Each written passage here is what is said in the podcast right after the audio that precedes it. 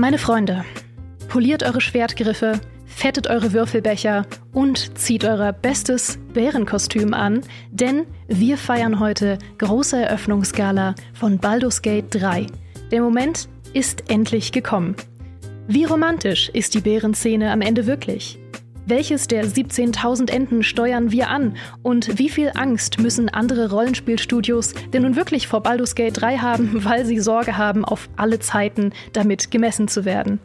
Auf all diese Fragen und auf eure Fragen, die ihr uns stellt, gibt es heute spoilerfreie Antworten. Dafür darf ich zwei Ehrengäste bei unserer großen Release-Gala begrüßen. Zum einen unseren Haupttester von Baldur's Gate 3 und eine absolute Legende, von der viele glauben, dass er bei Gamestar eigentlich immer nur die merkwürdigen und oder schlechten Spiele testen darf. Aber das stimmt überhaupt nicht, denn neben Gollum, Goat Simulator 3 und Bomb Chicken hat er als Rollenspielexperte unter anderem auch Divinity Original Sin 2 getestet und das ist mit einer Wertung von sagenhaften 93 Punkten nicht nur ganz passabel, sondern ja auch irgendwie der Grund, weshalb Baldur's Gate 3 in der Form überhaupt existieren darf. Herzlich willkommen an den Mann, die Legende. Herzlich willkommen, Sascha Penzorn. Schön, dass du bei uns bist. Kuckuck. Hi. Ich habe es schon angekündigt, wenn ihr uns gerade im Livestream oder als VOD seht, dann äh, wundert euch nicht, dass ihr den guten Sascha aus technischen Gründen nur als bezauberndes Standbild sehen könnt. Angeblich ist er sonst ein realer und sich bewegender Mensch. Aus erster Hand bestätigen kann ich das allerdings nicht. So viel Disclaimer möchte ich an der Stelle doch geben. Dafür umso beweglicher und sogar physisch neben mir sitzend darf ich außerdem begrüßen den Mann, von dem ihr mit Sicherheit einen der folgenden Artikel gelesen habt. Entweder sein riesiges Expertenbrett von einem Rollenspieltest zu Pathfinder 2 oder aber seine erotische Smut-Geschichte zu seinem D&D-Charakter Leander Löwentreu. Er arbeitet gerade ebenfalls für euch am Test von Baldur's Gate 3. Herzlich willkommen, Fabiano. Hallo, ich dachte mir einfach nach diesem Magnum Opus, dieser erotischen Geschichte, kann ich nicht noch einen irgendwie Rollenspieltest hinten dranhängen von einem, wahrscheinlich einen der besten Rollenspiele des Jahres mindestens. Ähm, das wäre ja, das würde nicht mehr gerecht werden. Das, die die Smart-Geschichte ist mein Magnum Opus mhm. und dabei bleibt's. Ab sofort mache ich keine großen Texte mehr. Ab sofort kommt nur noch Kleinkram. ja, sehr gut. Für alle, die nicht wissen, wovon wir gerade sprechen, vielleicht besser so. Ähm, ich weiß nicht. Ich weiß, dass Sascha den Artikel gelesen hat und kommentiert hat, was für ein furchtbarer Tag, um Augen zu haben. das stimmt. Es ist der beste Kommentar, den man dazu bringen kann. Also du hast es geliebt, Sascha, entnehme ich daraus? Ja, großartig. ich ich meine, ich, ich lebe aber in England und esse ja auch ab und zu, von daher, ähm, ich, ich bin sehr abgehärtet. Gut, dass du diese Erotikgeschichte mit britischem Essen verglichen hast. Das ist ein Vergleich, den ich nicht erwartet hätte, aber er ist überraschend treffend. Ich habe mich ja davon so inspiriert gefühlt von deiner Geschichte, dass auch ich in unserem letzten Talk zu Baldur's Gate 3 eine kleine Erotikgeschichte verfasst habe, nämlich zu der legendären äh, Bärensex-Szene. Ich hoffe, sie ist auch nur annähernd an deine Geschichte herangekommen. Sie war auch glorreich. Also Erotik, Baldur's Gate und alle möglichen Sachen, die dazwischen sind, das, das passt einfach gut zusammen. Ich glaube, das ist einfach ein guter Themenkomplex, den man immer wieder aufgreifen kann. Denn zu guten Charakterspiel gehört, gehört halt eben auch gute Romanzen und Emotionen und Persönlichkeiten. Leute müssen zusammenführen und zusammenbleiben. Und dann passieren Dinge manchmal. Es passieren Dinge, ja, so kann man das zusammenfassen. Ich ähm, werde jetzt doch nochmal aufklären, wovon wir reden. Ich werde es auch nachher nochmal genauer erklären, aber wir sprechen von unserer eigenen Pen-and-Paper-Kampagne, die wir von Gamestar gemacht haben. Und weil das noch eine Rolle spielen wird, äh, sage ich schon mal, dass du in dieser Kampagne einen Charakter namens Leander Löwentreu gespielt hast. Mhm der gerne erotische Geschichten zum Besten gegeben hat, die du wiederum in der Rolle von Leander Löwentreu verfasst hast und die man auf gamester.de finden kann. Eine Sache, von der ich auch nie erwartet hätte, dass sie mal passiert. Äh, zu meiner Verteidigung muss ich sagen, sein, sein Hauptpunkt war nicht, dass er gerne erotische Geschichten erzählt. Das war doch, ein, doch. ein Nebenschauplatz, der seiner eigentlichen Berufung nur sehr nahe stand, eben der Erzählung von epochalen Legenden und Geschichten, meistens in denen er selbst die Hauptrolle spielt. Ja, richtig. Wir werden noch dazu kommen. Jetzt kommen wir aber vor allem zum Eingemachten. Wir spielen seit einigen Tagen die finale Version von Baldur's Gate 3. Allerdings noch nicht so viele Tage, dass wir schon eine finale Wertung vergeben können. Es ist nämlich erst seit Sonntagabend. Und vielleicht habt ihr es schon mitbekommen, aber Baldur's Gate 3 ist ein ziemliches Brett. Trotzdem hat Sascha keine Kosten und Mühen gescheut, für euch seit Tagen nicht zu schlafen und ist jetzt mittlerweile schon relativ weit, hat auch für euch schon einen Ersteindruck verfasst. Ähm, Sascha, was ich super interessant finde, ist, dass du gesagt hast, du hast den Early Access eigentlich komplett gemieden bisher. Du hast irgendwann dann mal kurz reingespielt und gesagt, ja, ganz spannend, aber du wolltest dich nicht groß spoilern für den finalen Release. Das heißt, wie ist jetzt mit komplett frischem Blick dein erster Eindruck bisher? Ähm, ich bin vor allem überrascht davon. Ich meine, ich habe Divinity 2 und auch den, den Vorgängerserien gespielt und die waren schon riesig. Ähm, im, äh, Divinity Original Sin, sorry. Äh, hast du ja im, im zweiten Teil am Anfang dieses Fort Joy, mhm. dieses Startgebiet, wo viele Leute äh, auf dem halben Weg aufgegeben haben, haben gesagt, wow, das ist nur das Tutorial, der Einstieg und das ist schon so groß. Das ist uns zu viel. Und basierend darauf, äh, als ich jetzt erstmal Rückmeldung gegeben habe, ähm, wo gefragt wurde, hey, wie weit bist du jetzt und wie läuft's, habe ich gesagt, ja, erstes Kapitel ist so gut wie fertig, weil ich hatte die Karte dann größtenteils aufgedeckt und hatte nur noch so drei, vier Quests und dachte, das, ja, es ist kein Ding. Und inzwischen bin ich halt irgendwie 30 Stunden drin. Wir sind jetzt fast Level 6. Und ähm, die, die Karte ist zwar fast aufgedeckt, aber da kommt dann immer noch mehr Karten dazu und mehr Gebiete und es ist alles immer noch das erste Gebiet. Äh, ich habe keine Ahnung, ich habe doch überhaupt kein Gefühl davon, wie riesengroß dieses Spiel sein muss. Mhm. Es ist deshalb ist es, deshalb habe ich auch noch keinen äh, vorläufigen Wertungskasten oder irgendeine Tendenz, weil ich ich habe einfach noch über es ist so überwältigend riesig.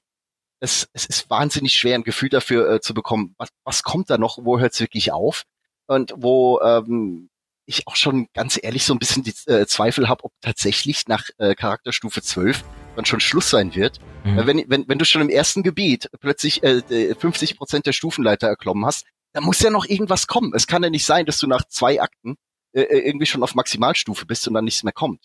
Ja? Mhm. Also mhm. ich, ich glaube, da ist noch, da wird uns noch einiges überraschen und äh, da wird es noch Sachen geben, von denen die ahnen wir noch gar nicht. Weil ich mir auch gut vorstellen kann, dass gerade die, diese Levelstruktur dafür sorgt, dass der reine Levelfortschritt irgendwann wirklich sehr, sehr langsam vonstatten geht, weil ich glaube, man hat es jetzt im Early Access schon gemerkt, du meinst ja, du bist auch auf Level 5, so die, die Stufen und wie lange man drin ist, die werden immer länger. Also der Abstand zwischen äh, 4 und 5, finde ich, der fühlt sich bei Baldur's Gate 3 schon, schon deutlich länger an als zwischen 2 und 3 zum Beispiel. Und ich kann mir gut vorstellen, dass das noch ein ganzes Stückchen langsamer wird, je weiter man voranschreitet. Was, glaube ich, auch äh, ganz traditionell eben an diesen klassischen Pen-and-Paper D&D-Level-Abschnitten liegt, die ja nicht unbedingt immer darauf ausgelegt sind, wie bei einem klassischen PC-Rollenspiel, ständig mit irgendwie äh, Levelaufstieg Dopamin zugeballert zu werden, sondern man geht davon aus, dass die Leute eben ganz gemächlich und abenteuerlich ihre Abschnitte ähm, bewältigen, die sie auch selber bestimmen können, wie schnell da Level-Ups passieren. Deswegen glaube ich tatsächlich eher, äh, ist zumindest meine Vermutung, dass, dass diese Levelaufstiege immer rarer werden im späteren Spielverlauf, was ja auch ein Nachteil sein kann. Also es kann schon sein, dass Leuten das irgendwann zu langsam geht, wenn man das Gefühl hat, man kommt nicht mehr weiter, sondern hängt jetzt seit 20 Stunden auf Level 7 fest. Ähm, mhm. Das kann ja auch Leute frustrieren, noch langfristig. Was ich finde, was es aber momentan ganz gut macht, ist auch unabhängig von Level-Ups einen zu motivieren, eben durch Geschichte, aber auch durch Kram, den du einfach findest in der Welt. Du kannst so viele Sachen finden, du findest Items, du findest Sachen, die du werfen kannst findest Schriftrollen und so weiter und so fort, findest neue Charaktere. Das finde ich ersetzt dieses Gefühl von, ich brauche ein neues Level-Up alle zehn Minuten ein bisschen. Mhm. Fabiano, du hast ja auch schon äh, Dutzende Stunden tatsächlich im Early Access verbracht. Und ich weiß, dass das Erste, was du gesagt hast, als du die finale Version gespielt hast, ähm, da hast du gesagt, es ist ja jetzt schon so viel besser als die erste Version damals. Und da hattest du noch nicht mal irgendwas Neues in Anführungszeichen gesehen, sondern nur den Teil, den du schon längst kanntest aus dem Early Access. Ja. Wie ähm, ist denn deine Einschätzung? Ich, ich glaube, ich, glaub, ich habe das sogar schon gesagt, irgendwie, nachdem ich das Tutorial gespielt habe. Weil ich noch weiß, dass dieser Einstieg in Baldur's Gate 3 im Early Access, wo man auf diesem Elitidenschiff äh, rumgammelt, ein bisschen nicht so mein Bier war. Ich fand das überhaupt nicht cool, da reingeworfen zu werden. Das ist alles so abgespaced. Man ist in der Hölle und fällt aus so einem Pott raus und irgendwie überall laufen seltsame Alien-Kreaturen rum. Wenn es keine Aliens sind, dann sind es irgendwie Teufel. Da habe ich mich sehr nach meinem Kerzenburg gesehen, also nach meiner kleinen Burg in Baldur's Gate 1, wo man aufgewachsen ist. Aber, äh, ich meine, das ist immer noch so, das haben sie nicht geändert. Aber die Präsentation haben sie so viel besser gestaltet und vor allem auch der Ablauf auf diesem Schiff ist so viel klüger durchdesignt, wie du von A nach B kommst, was für Zwischenschritte passieren. dass der Prolog war ursprünglich, glaube ich, viel länger, weil noch irgendwelche Abschnitte drin waren, wo du außerhalb vom Schiff rumläufst und noch mehr Kämpfe hattest. Das haben sie viel besser gestreamlined. In diesem Fall mal gut. Oft ist Streamlining ein böses Wort in der Videospielentwicklung, mhm. mit dem Kürzungen gerechtfertigt wollen. Äh, aber in dem Fall ist es halt einfach sehr, sehr klug gewesen, wie sie diesen Einstieg gestaltet haben, dass er sich jetzt viel, viel fluffiger spielt als noch im Early Access. Und es geht die ganze Zeit so weiter. Es ist so, es, man fühlt einfach, dass da Polish jetzt drin ist, der, der früher gefehlt hat im Early Access. Da gab es immer wieder kleine Momente, die dich rausgezogen haben, weil halt irgendwie Dialoge bisschen hölzern waren, nicht richtig funktioniert haben, weil Cutscenes äh, sich sehr unrund angefühlt haben, solche Sachen oder du auf Herausforderungen gestoßen bist, die nicht gut kommuniziert waren und die sich seltsamerweise ähm, so angefühlt haben, als sollst du noch gar nicht da sein. Es kann natürlich sein, da muss man zu, mit, zu sagen, dadurch, dass ich den Early Access so viel gespielt habe, habe ich natürlich ein gewisses Vorwissen und weil ich auch D&D kenne, ähm, wie das Spiel funktioniert, wie die Systeme funktionieren.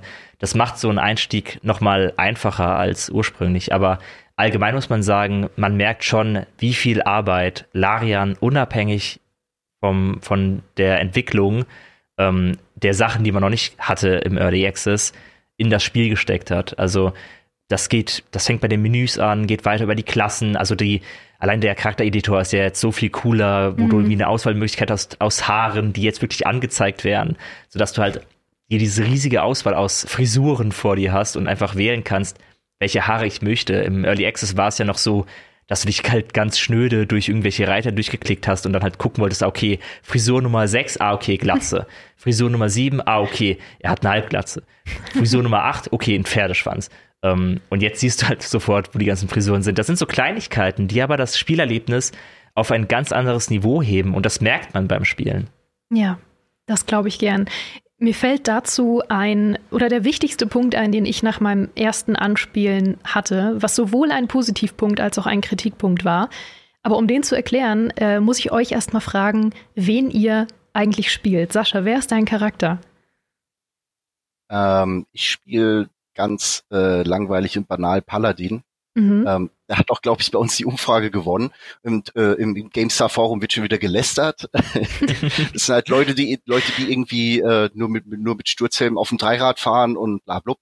Ähm, und er ist halt wirklich auch einfach nur ein Klotz. Ja, mhm. also ich, ähm, der schüchtert dann eben Leute ein und Gegner, hat aber eben den Vorteil, dass man viele Kämpfe vermeidet, weil äh, dann am Anfang hat's man, hat man es ja überwiegend mit Goblins und mit Banditen zu tun ist ja dann gar nicht mehr so abgedreht und ähm, over the top wie äh, jetzt das Intro das vielleicht vermuten lässt. Ich habe gesehen, einige Leute haben schon ein bisschen Panik, oh, das ist schon wieder total überdreht.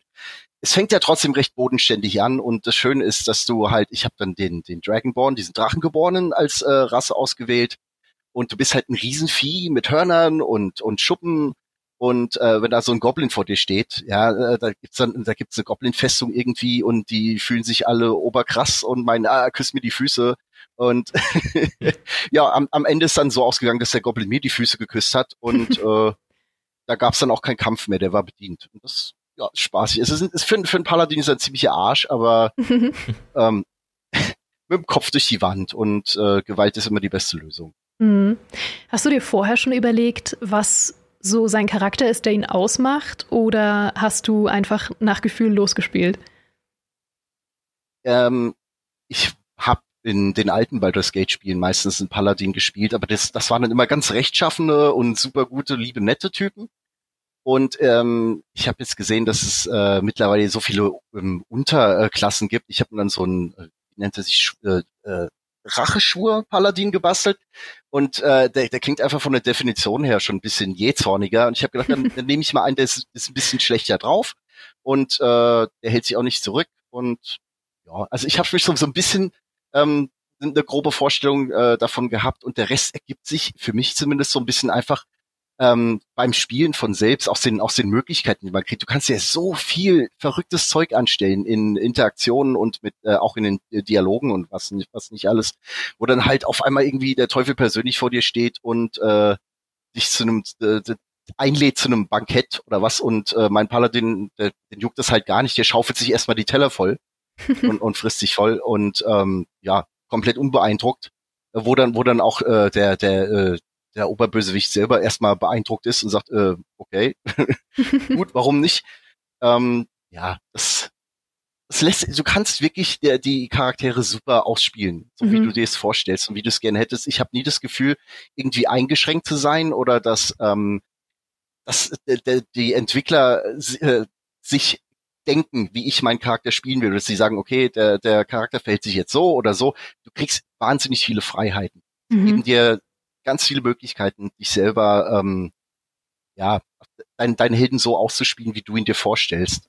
Das ist, ähm, das ist schon wahnsinnig, äh, ist wahnsinnig umfangreich, was es da gibt an Möglichkeiten. Mhm. Es, es macht saumäßig viel Spaß. Vor allem auch deshalb, weil ich ja im Koop spiele und da haben wir dann immer noch so diesen, äh, diesen so, so ein bisschen Streit, weil äh, die, die Figur meiner Freundin ist dann schon wieder ganz anders und die nimmt alles mit, was nicht nied- und nagelfest ist und äh, nutzt die Leute halt auch aus und die flirtet dann auch mit irgendwelchen Gefährten rum, die ich überhaupt nicht leiden kann. und ich, ja, und, und da gibt's dann immer Zoff. Auch bei Paladin am Ende ist halt auch immer so von wegen, oh, wir haben ein bisschen, wir haben nicht viel, aber wir haben Gold gesammelt, danke, dass du uns geholfen hast. Und ich sage, nee, komm, Hals ist ja alles nicht so schlimm und dann kriege ich erstmal Stress mit der Freundin, weil die geht halt hin und sagt, hier, das kann doch unmöglich alles sein, du hast doch bestimmt noch mehr, wir haben dir gerade das Leben gerettet. Also bisschen, bisschen Gold sollte das schon wert sein. Also ja, das, das ist tierisch gut.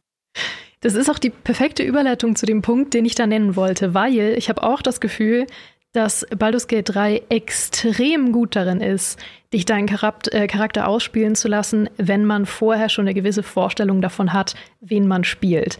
Und das ist tatsächlich weniger ein Kritikpunkt als mehr ein Tipp, den ich ähm, gern loswerden würde, weil ich habe ursprünglich überlegt, auch mit einem Charakter zu spielen, den ich vorher schon hatte in unserer besagten D&D-Kampagne mit Winifred Nickelnase, einer Halblingsmagieschmiedin.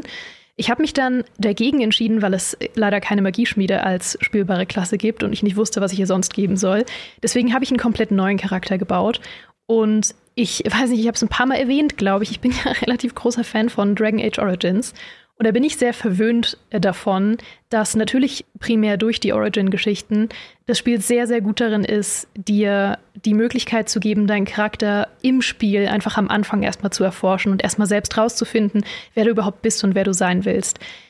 Darin ist Baldur's Gate eher nicht so gut. Also wenn ihr das plant zu machen, davon würde ich eher abraten, dass ihr einen ähm, Original Character ähm, erstmal im Editor erstellt und dann guckt so, ja, ich habe eine grobe Vorstellung davon, wer er ist, aber ich gucke einfach mal im Spiel, was sich so ergibt, weil dafür ist der Anfang nicht gut geeignet. Du hast es schon gesagt, Fabiano, der Anfang ist nicht besonders alltäglich, er ist nicht zu vergleichen mit irgendeiner Origin-Geschichte, in der man erstmal in der Taverne sitzt und erzählt, wer man ist, sondern es ist eine absolute Ausnahmesituation, in der äh, ich persönlich dann einfach sehr verwirrt war, wer überhaupt mein Charakter ist und was ihn jetzt ausmacht. Und das hat mich unnötig enttäuscht.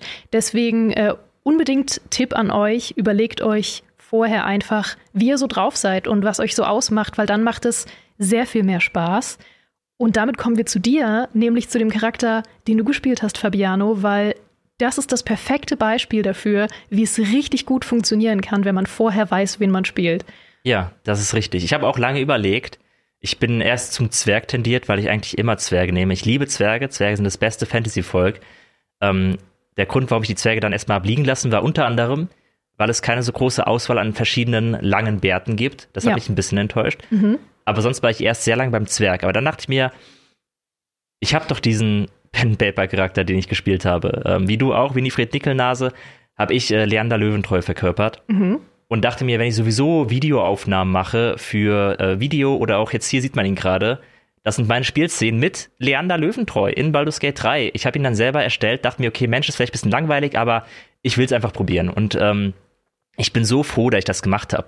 Also mit Leander Löwentreu Baldur's Gate 3 zu spielen, ist der reine Blast. Es ist so eine Freude, wie dieses Spiel es schafft, diesen Charakter wirklich zu nehmen, den ich mir an meinem Tisch ausgedacht habe. Also diese Figur, diesen Schwertbaden, menschlicher Schwertbade, der mehr erzählt über sich, als vielleicht wahr ist. der sich für einen riesigen Helden hält und das vor allem auch in die Welt hinaus posaunt. Und es ist so krass, wie gut dieses Spiel mich diese Rolle erleben lässt. Also ich wusste halt in dem Fall schon, was ich für ein Charakter bin. Ich habe den schon in der Kampagne gespielt. Ich kenne seine Moralvorstellungen, ich kenne seine, seine Herangehensweise an Dinge und bin deshalb sehr sattelfest in meiner Figur und muss nicht erst bei jedem Dialog überlegen, okay, was passt jetzt eigentlich zu diesem Figur, zu diesem Charakter, sondern ich weiß schon, wer er ist. Und dieses Spiel erlaubt es mir halt andauernd, äh, Entscheidungen zu fällen und Sachen zu machen, die super dazu passen. Also ich will jetzt natürlich nichts spoilern und nichts vorwegnehmen, aber es gibt einfach Situationen mit Leander Löwentreu, die so perfekt sind. Gerade letztens wieder, ich war in so einer Schmiede im, im Underdark, also im, im Unterweltbereich. Da kommt man irgendwann zu so einer ähm, so, so, das heißt Grimm-Schmiede und da leben ein paar Zwerge. Und einer von diesen Zwergen hat mich so gefragt, ähm, ob ich ihm dabei helfen kann, so ein paar Steine zu analysieren. Also er wollte, dass ich mir die Steine angucke und ihm sage, was ich darüber weiß. Und Leander Löwentreu hat keine Ahnung von Steinen. Er, er war noch nie hier. Er ist nicht so weltmännisch, wie er tut. Und trotzdem hatte ich die Antwortmöglichkeit, ich weiß alles über diese Steine. ich weiß alles über diese Steine. Diese alte Ruine hier wurde erschaffen von einem Flump, namens, namens ähm, Grimm, ein Flump namens Grimm hat diese Festung hier erschaffen. Mit seinen eigenen Händen hat er diese Festung geschmiedet. Und um diesen Zwerg zu überzeugen, war irgendwie ein Täuschenwurf äh, nötig mit einem AC, also einem Schwierigkeitsgrad von 20, also schon recht hoch.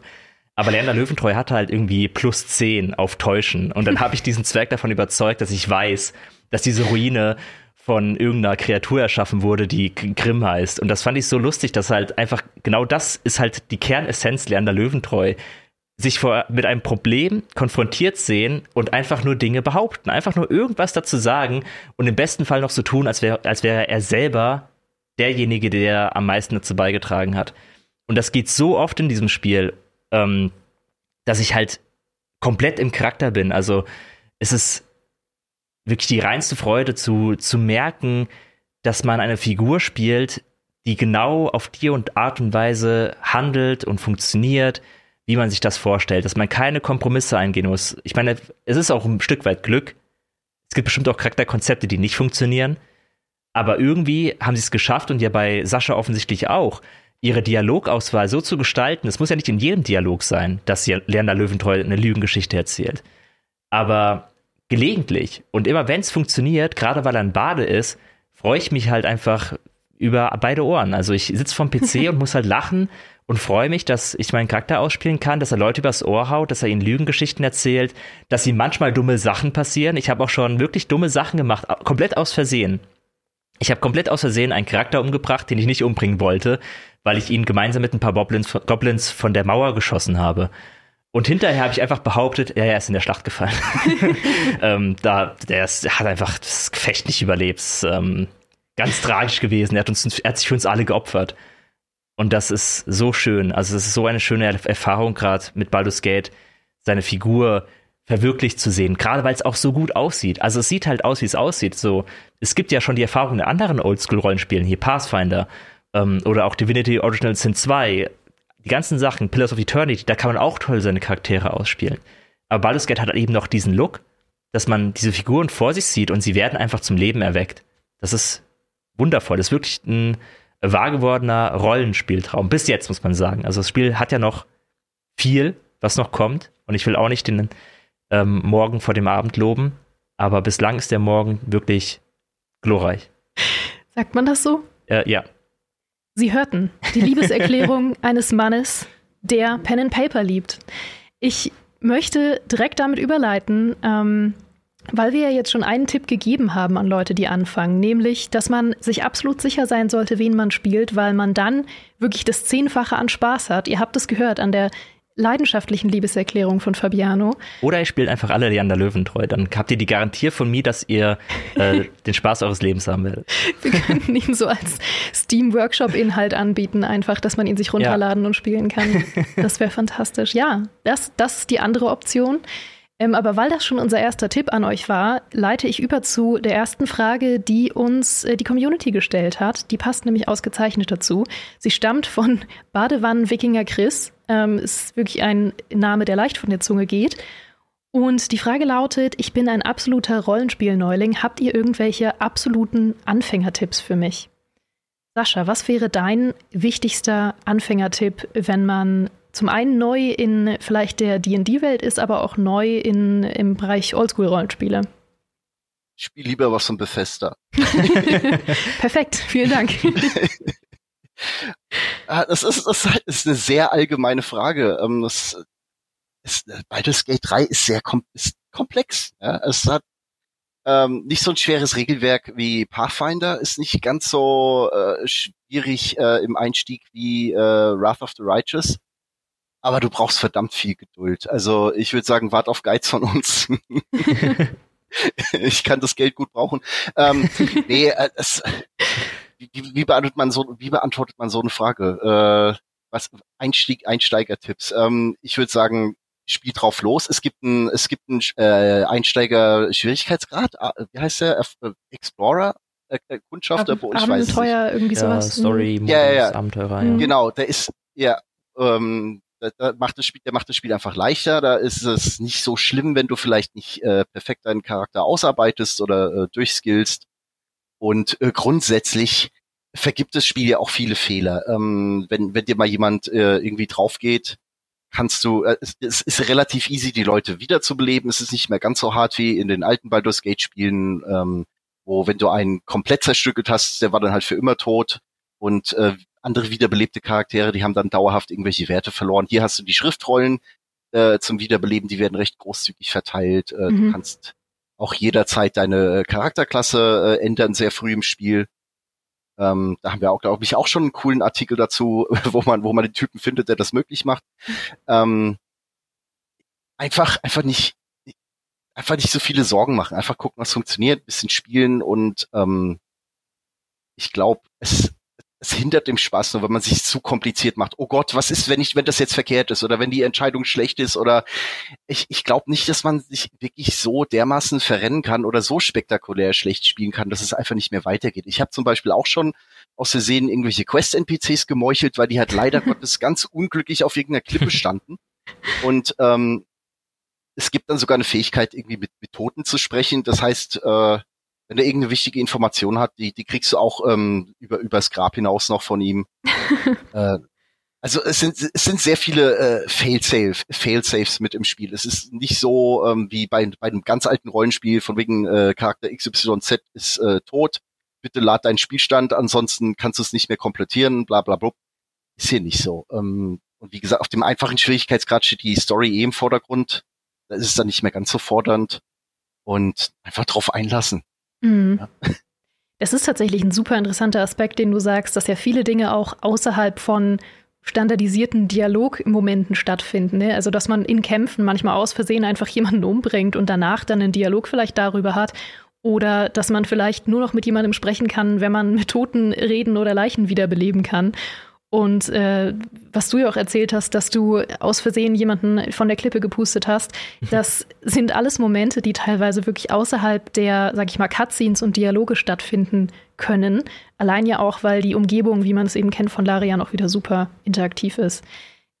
Was ich vor allem ähm, für Anfänger spannend finde, ist, glaube ich, so ein bisschen die Frage, ob einen das schnell überfordern kann, dass man ja mehrere Partymitglieder spielt. Ich sehe auch im Chat die Frage, ähm, ob man immer eine Gruppe spielt oder ob man theoretisch auch einen einzelnen Charakter spielen kann. Es ist ja so, dass man schon die Kontrolle in Kämpfen ähm, über alle Charaktere hat. Und ich glaube, dass es schon sehr schnell überfordernd sein kann, wenn man gar nicht in D&D drinsteckt und vorher auch nicht groß irgendwie Oldschool-Rollenspiele gewohnt war, dass man sich immer die Skillsets von äh, irgendwie drei, vier Leuten plötzlich merken muss.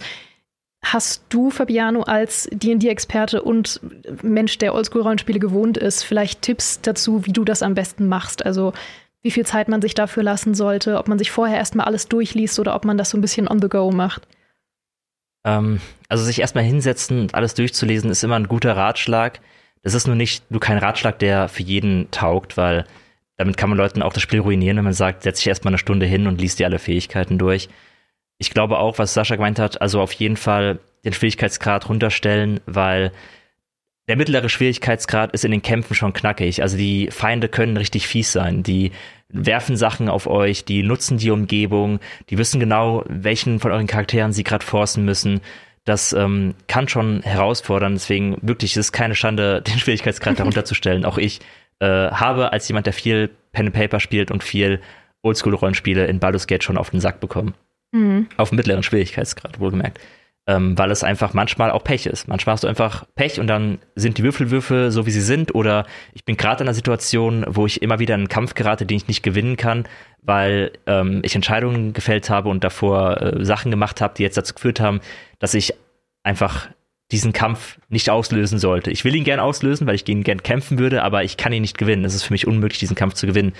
Ähm, deswegen hätte ich fast gesagt, probiert Sachen aus und ladet gerne auch mal neu. Gerade wenn ihr ein bisschen beim Schleichen rumprobieren wollt, kann es nicht schaden, ähm, zu probieren, okay, hier hat das Schleichen nicht funktioniert, warum nicht? Ich lade nochmal neu und probiere die Situation nochmal aus.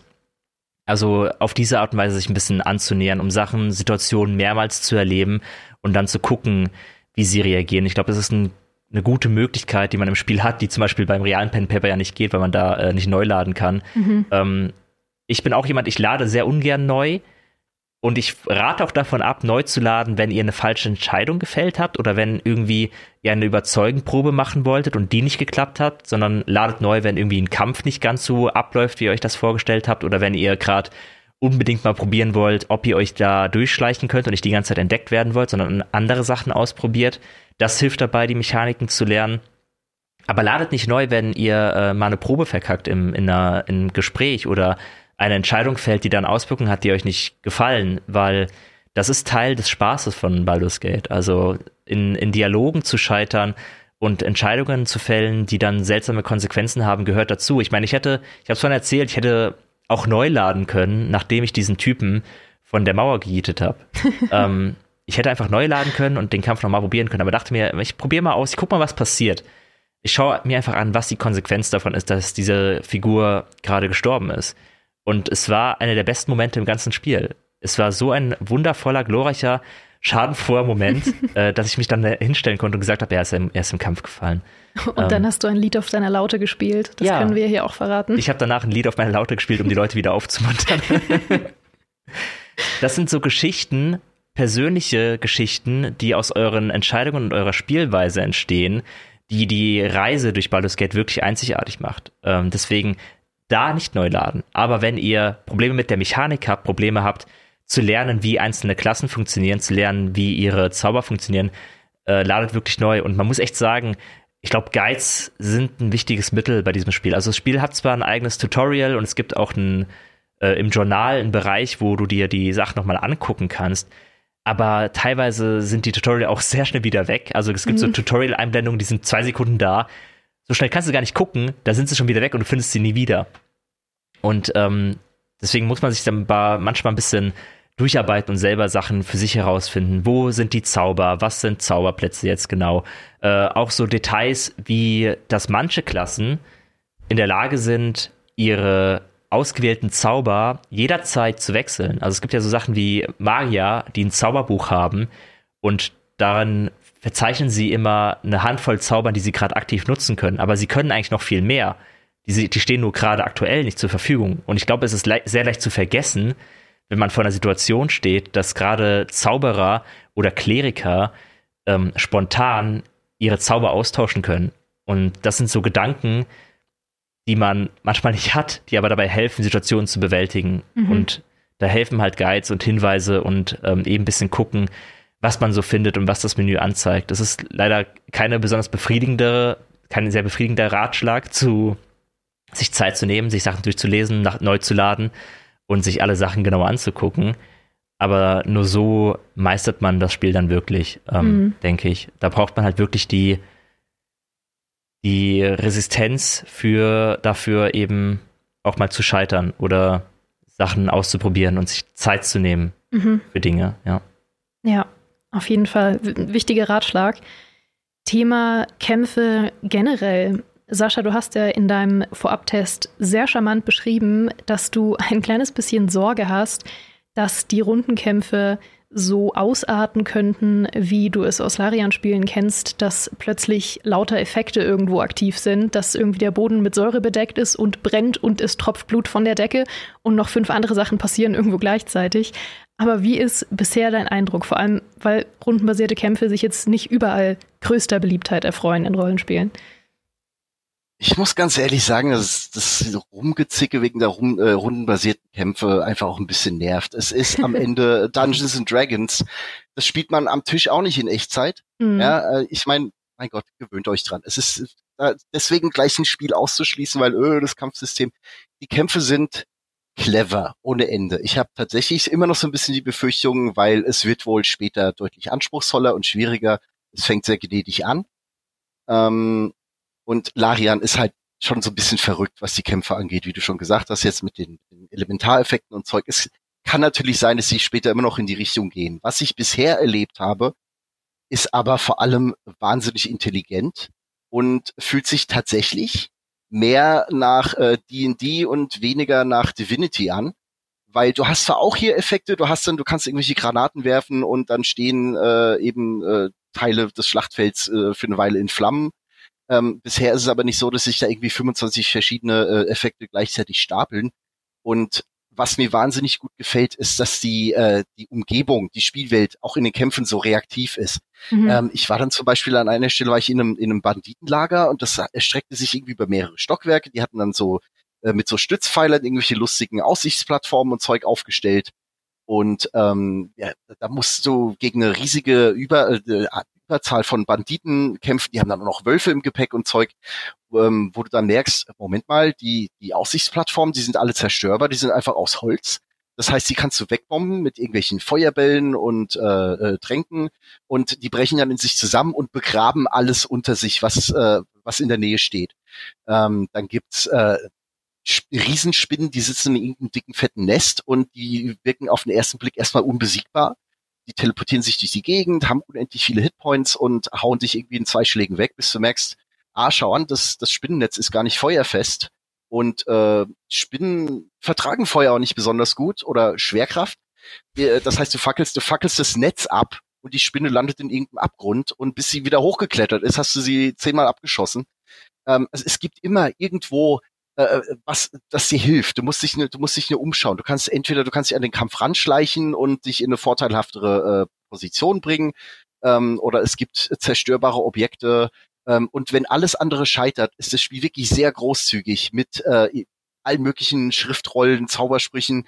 Selbst wenn du einen eher äh, beschränkten Haut drauf spielst, wie ich es jetzt mache, ähm, hast du immer irgend, irgendwelche, irgendwelche Zaubertränke oder irgendwas anderes im Gepäck, was dir, was dir im Kampf hilft. Also du solltest auf keinen Fall es so machen, dass du alles einfach nur bunkerst und hortest und äh, wer weiß, wann der nächste Drache, Drache kommt oder ein super schwerer Endkampf und dann brauche ich das Zeug.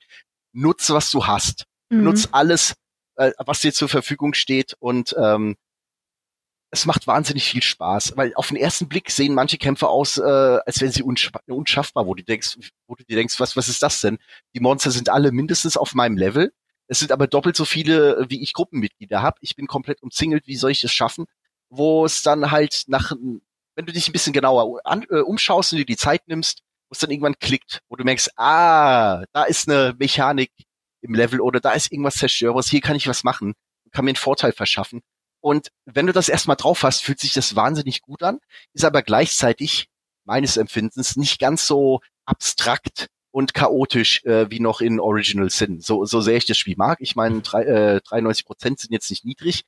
äh, die Kämpfe gerade gegen Ende, die, die werden schon sehr anstrengend. Wenn du dann da irgendwie 25 explodierende Fässer und Zeug hast und Kettenreaktionen. Ähm, bisher ist es bei Baldur's Gate nicht so. Es ist meiner Meinung nach cleverer. Es ist ein bisschen leichter nachvollziehbar und weniger chaotisch und ich hoffe, dass es so bleibt. Mhm. Ich ähm, muss auch bestätigen, dass manchmal eine gute Idee gar nicht unbedingt reicht. Also vielleicht habe ich mich auch doof angestellt. Ähm, Im Nachhinein wusste ich auch, dass es ein Kampf war, den ich offenbar gar nicht machen sollte zu dem Zeitpunkt, weil er zu schwer war. Aber ich hatte so viele charmante Ideen mit der Umgebung in einem Kampf und sie haben alle nicht funktioniert. Aber es war einfach fast schon belustigend, weil man dann eben merkt, was für ein riesiges Puzzle tatsächlich dieses Kampfsystem ist und wie sehr man auch wirklich auf Zeit achten muss, auf Positionierung von allen Leuten, auf die Umgebung. Beispiel, es war so ein klassischer Moment mit, ähm, da stehen halt Fässer, die man umwerfen kann und dann ist der Boden äh, mit Öl bedeckt und da habe ich eine Kerze geworfen, die auf dem Tisch stand und habe das angezündet und hinter diesem Bereich mit dem Öl standen eben die Gegner und vor dem Bereich stand ich mit meiner Begleitung und dachte, ja, perfekt, die kommen da ja jetzt nicht rüber. Und oh mein Gott, ich habe gerade tatsächlich so einen Feuerresistenztrank dabei. Ich weiß nicht mal, wo ich den her habe. Das wird jetzt ein richtig geiler Moment. Und habe ich diesen Feuerresistenztrank geschluckt und äh, bin losgelaufen.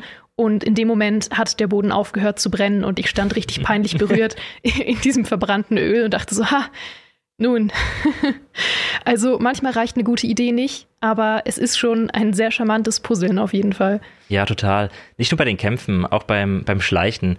Das ist so faszinierend, wie viel man lernt, allein wenn man versucht, sich in irgendwelche Basen reinzuschleichen, ähm, weil man immer neue Wechselwirkungen mitbekommt. So entweder plötzlich lernt man, dass dass man Sachen in der Umgebung zerstören kann und dass das Leute anlockt. Also ich habe einmal, ähm, ich habe versucht, mit, nur mit einem Schurken einen Bosskampf komplett alleine zu meistern, indem ich eben vorher reingehe und ganz viele von seinen Minions eben vorher ausschalte aus dem Hinterhalt.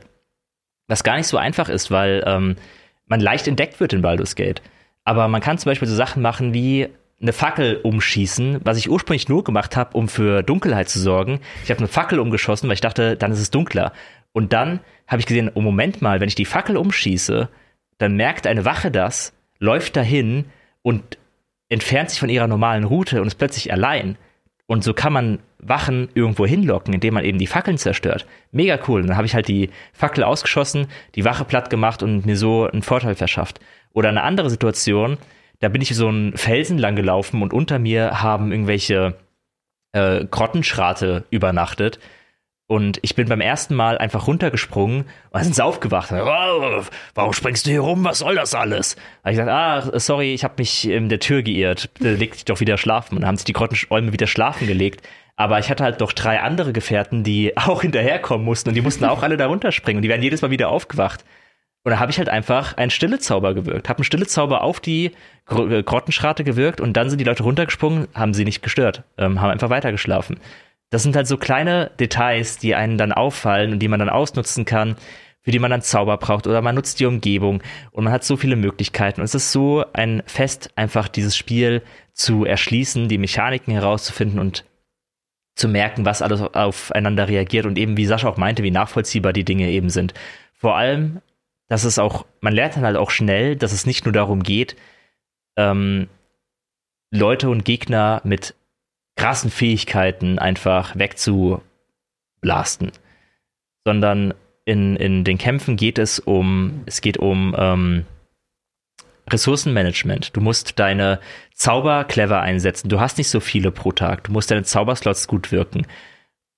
Und da hilft es halt ungemein in Kämpfen, die nicht die stärksten Bossgegner sind, wie Sascha meinte, da auf Tricks zurückzugreifen, indem man eben Zaubertränke wirft oder indem man kleine Plattformen wegschießt und dafür die Möglichkeiten nutzt, von denen man grenzenlos hat. Zum Beispiel Cantrips, also Zaubertricks heißen die auf Deutsch, mhm. äh, wo du einfach einen Feuerball schießen kannst und Sachen damit anzünden kannst oder du schießt eben dieses Brett weg und äh, schubst Leute auch mal irgendwo runter. Das sind die ganzen Methoden, die man nutzen muss, um eben die Ressourcen zu, zu sparen, die man dann in größeren Kämpfen braucht. Und das macht halt mega Laune, die Kämpfe so äh, durchzuspielen. Vor allem, das haben sie auch noch verbessert im Vergleich zum Early Access.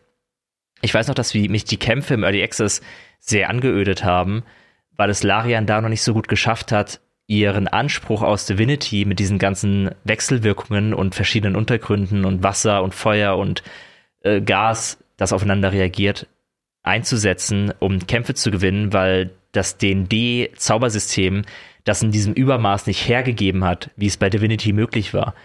Und deswegen haben sich die Kämpfe sehr komisch angefühlt, weil man gemerkt hat, sie wollen was von dir, was sich aber nicht wirklich mit der Spielmechanik vereinbaren lässt. Und jetzt haben sie aber aufgrund vieler Items, die sie dir geben und verschiedener andere Methoden, es geschafft, ein Kampfsystem zu designen, das sich immer noch so dynamisch und frei anfühlt wie Divinity, ohne in diesem Übermaß auszuarten und es auch nicht braucht, ähm, wie es früher der Fall war. Und das finde ich sehr clever gemacht und noch ein Teil des Spiels, den sie eben seit dem Early Access deutlich verbessert haben. Mhm. Ich möchte gerne mit euch zum nächsten Thema übergehen. Bevor ich das mache, nochmal die Erinnerung an euch, wenn ihr uns gerade live zuschaut, dass ihr mit Ausrufezeichen Frage eure Frage in den Chat eingeben könnt und wir werden sie nach bestem Wissen und Gewissen beantworten. Wenn ihr uns gerade nicht live zuschaut, könnt ihr das auch machen, aber dann passiert halt nichts. Das nur als Vorwarnung. Ich würde gern mit euch über die Story sprechen. Ihr seid jetzt natürlich noch lange nicht durch, aber Sascha, du als Person, die aktuell am weitesten ist von uns, wie empfindest du bisher die Story? Äh, das ist schwer zu sagen. Ich habe das Gefühl, es ähm, ist wieder so ein typisches äh, Larian-Ding. Ähm, weil du hast halt direkt zu Spielbeginn diese Würmchen im Kopf mhm. und dann gibt's ganz viele geheimnisvolle höhere Mächte, die haben Interesse an dir. Jeder spricht dich drauf an ja, da gibt's dann einen augenscheinlich sehr Bösen, der sagt, pass auf, sobald äh, du alle Möglichkeiten ausgeschöpft äh, hast und am Verzweifeln bist, dann kommst du zu mir, ob du willst oder nicht. Und dann gibt's auch wieder eine vermeintlich äh, oder scheinbar hilfreiche ähm, Figur, die eben sagt, pass auf, äh, ich kann dir helfen mit dem Würmchen, aber du musst mir vertrauen und du musst die voll ausnutzen, weil du kriegst ja durch diese, das ist kein großer Spoiler, das ist äh, passiert in den ersten paar Minuten, du, du merkst, du hast durch diese, durch diese Kaulquappe im Kopf, hast, äh, du entwickelst Kräfte, telepath telepathische Kräfte und ähm, wurde dir neulich ein kompletter Skilltree noch dazu enthüllt, äh, den man nutzen kann, aber nicht muss.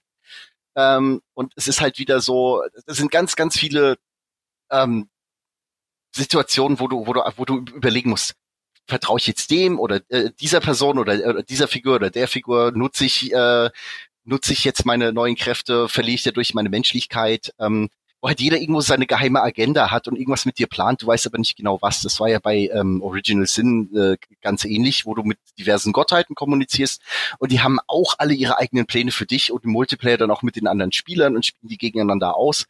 Ähm, es ist halt wieder dieses nicht ist so wie es scheint und äh, nicht jeder der äh, auf den ersten ich, wo ich mir nicht sicher bin nur weil jetzt äh, diese schützende Figur wirklich ähm, halt einen auf gut macht und sagt hier vertrau mir und alles wird gut. Stimmt das oder stimmt es nicht? Ähm, kann man denen vertrauen?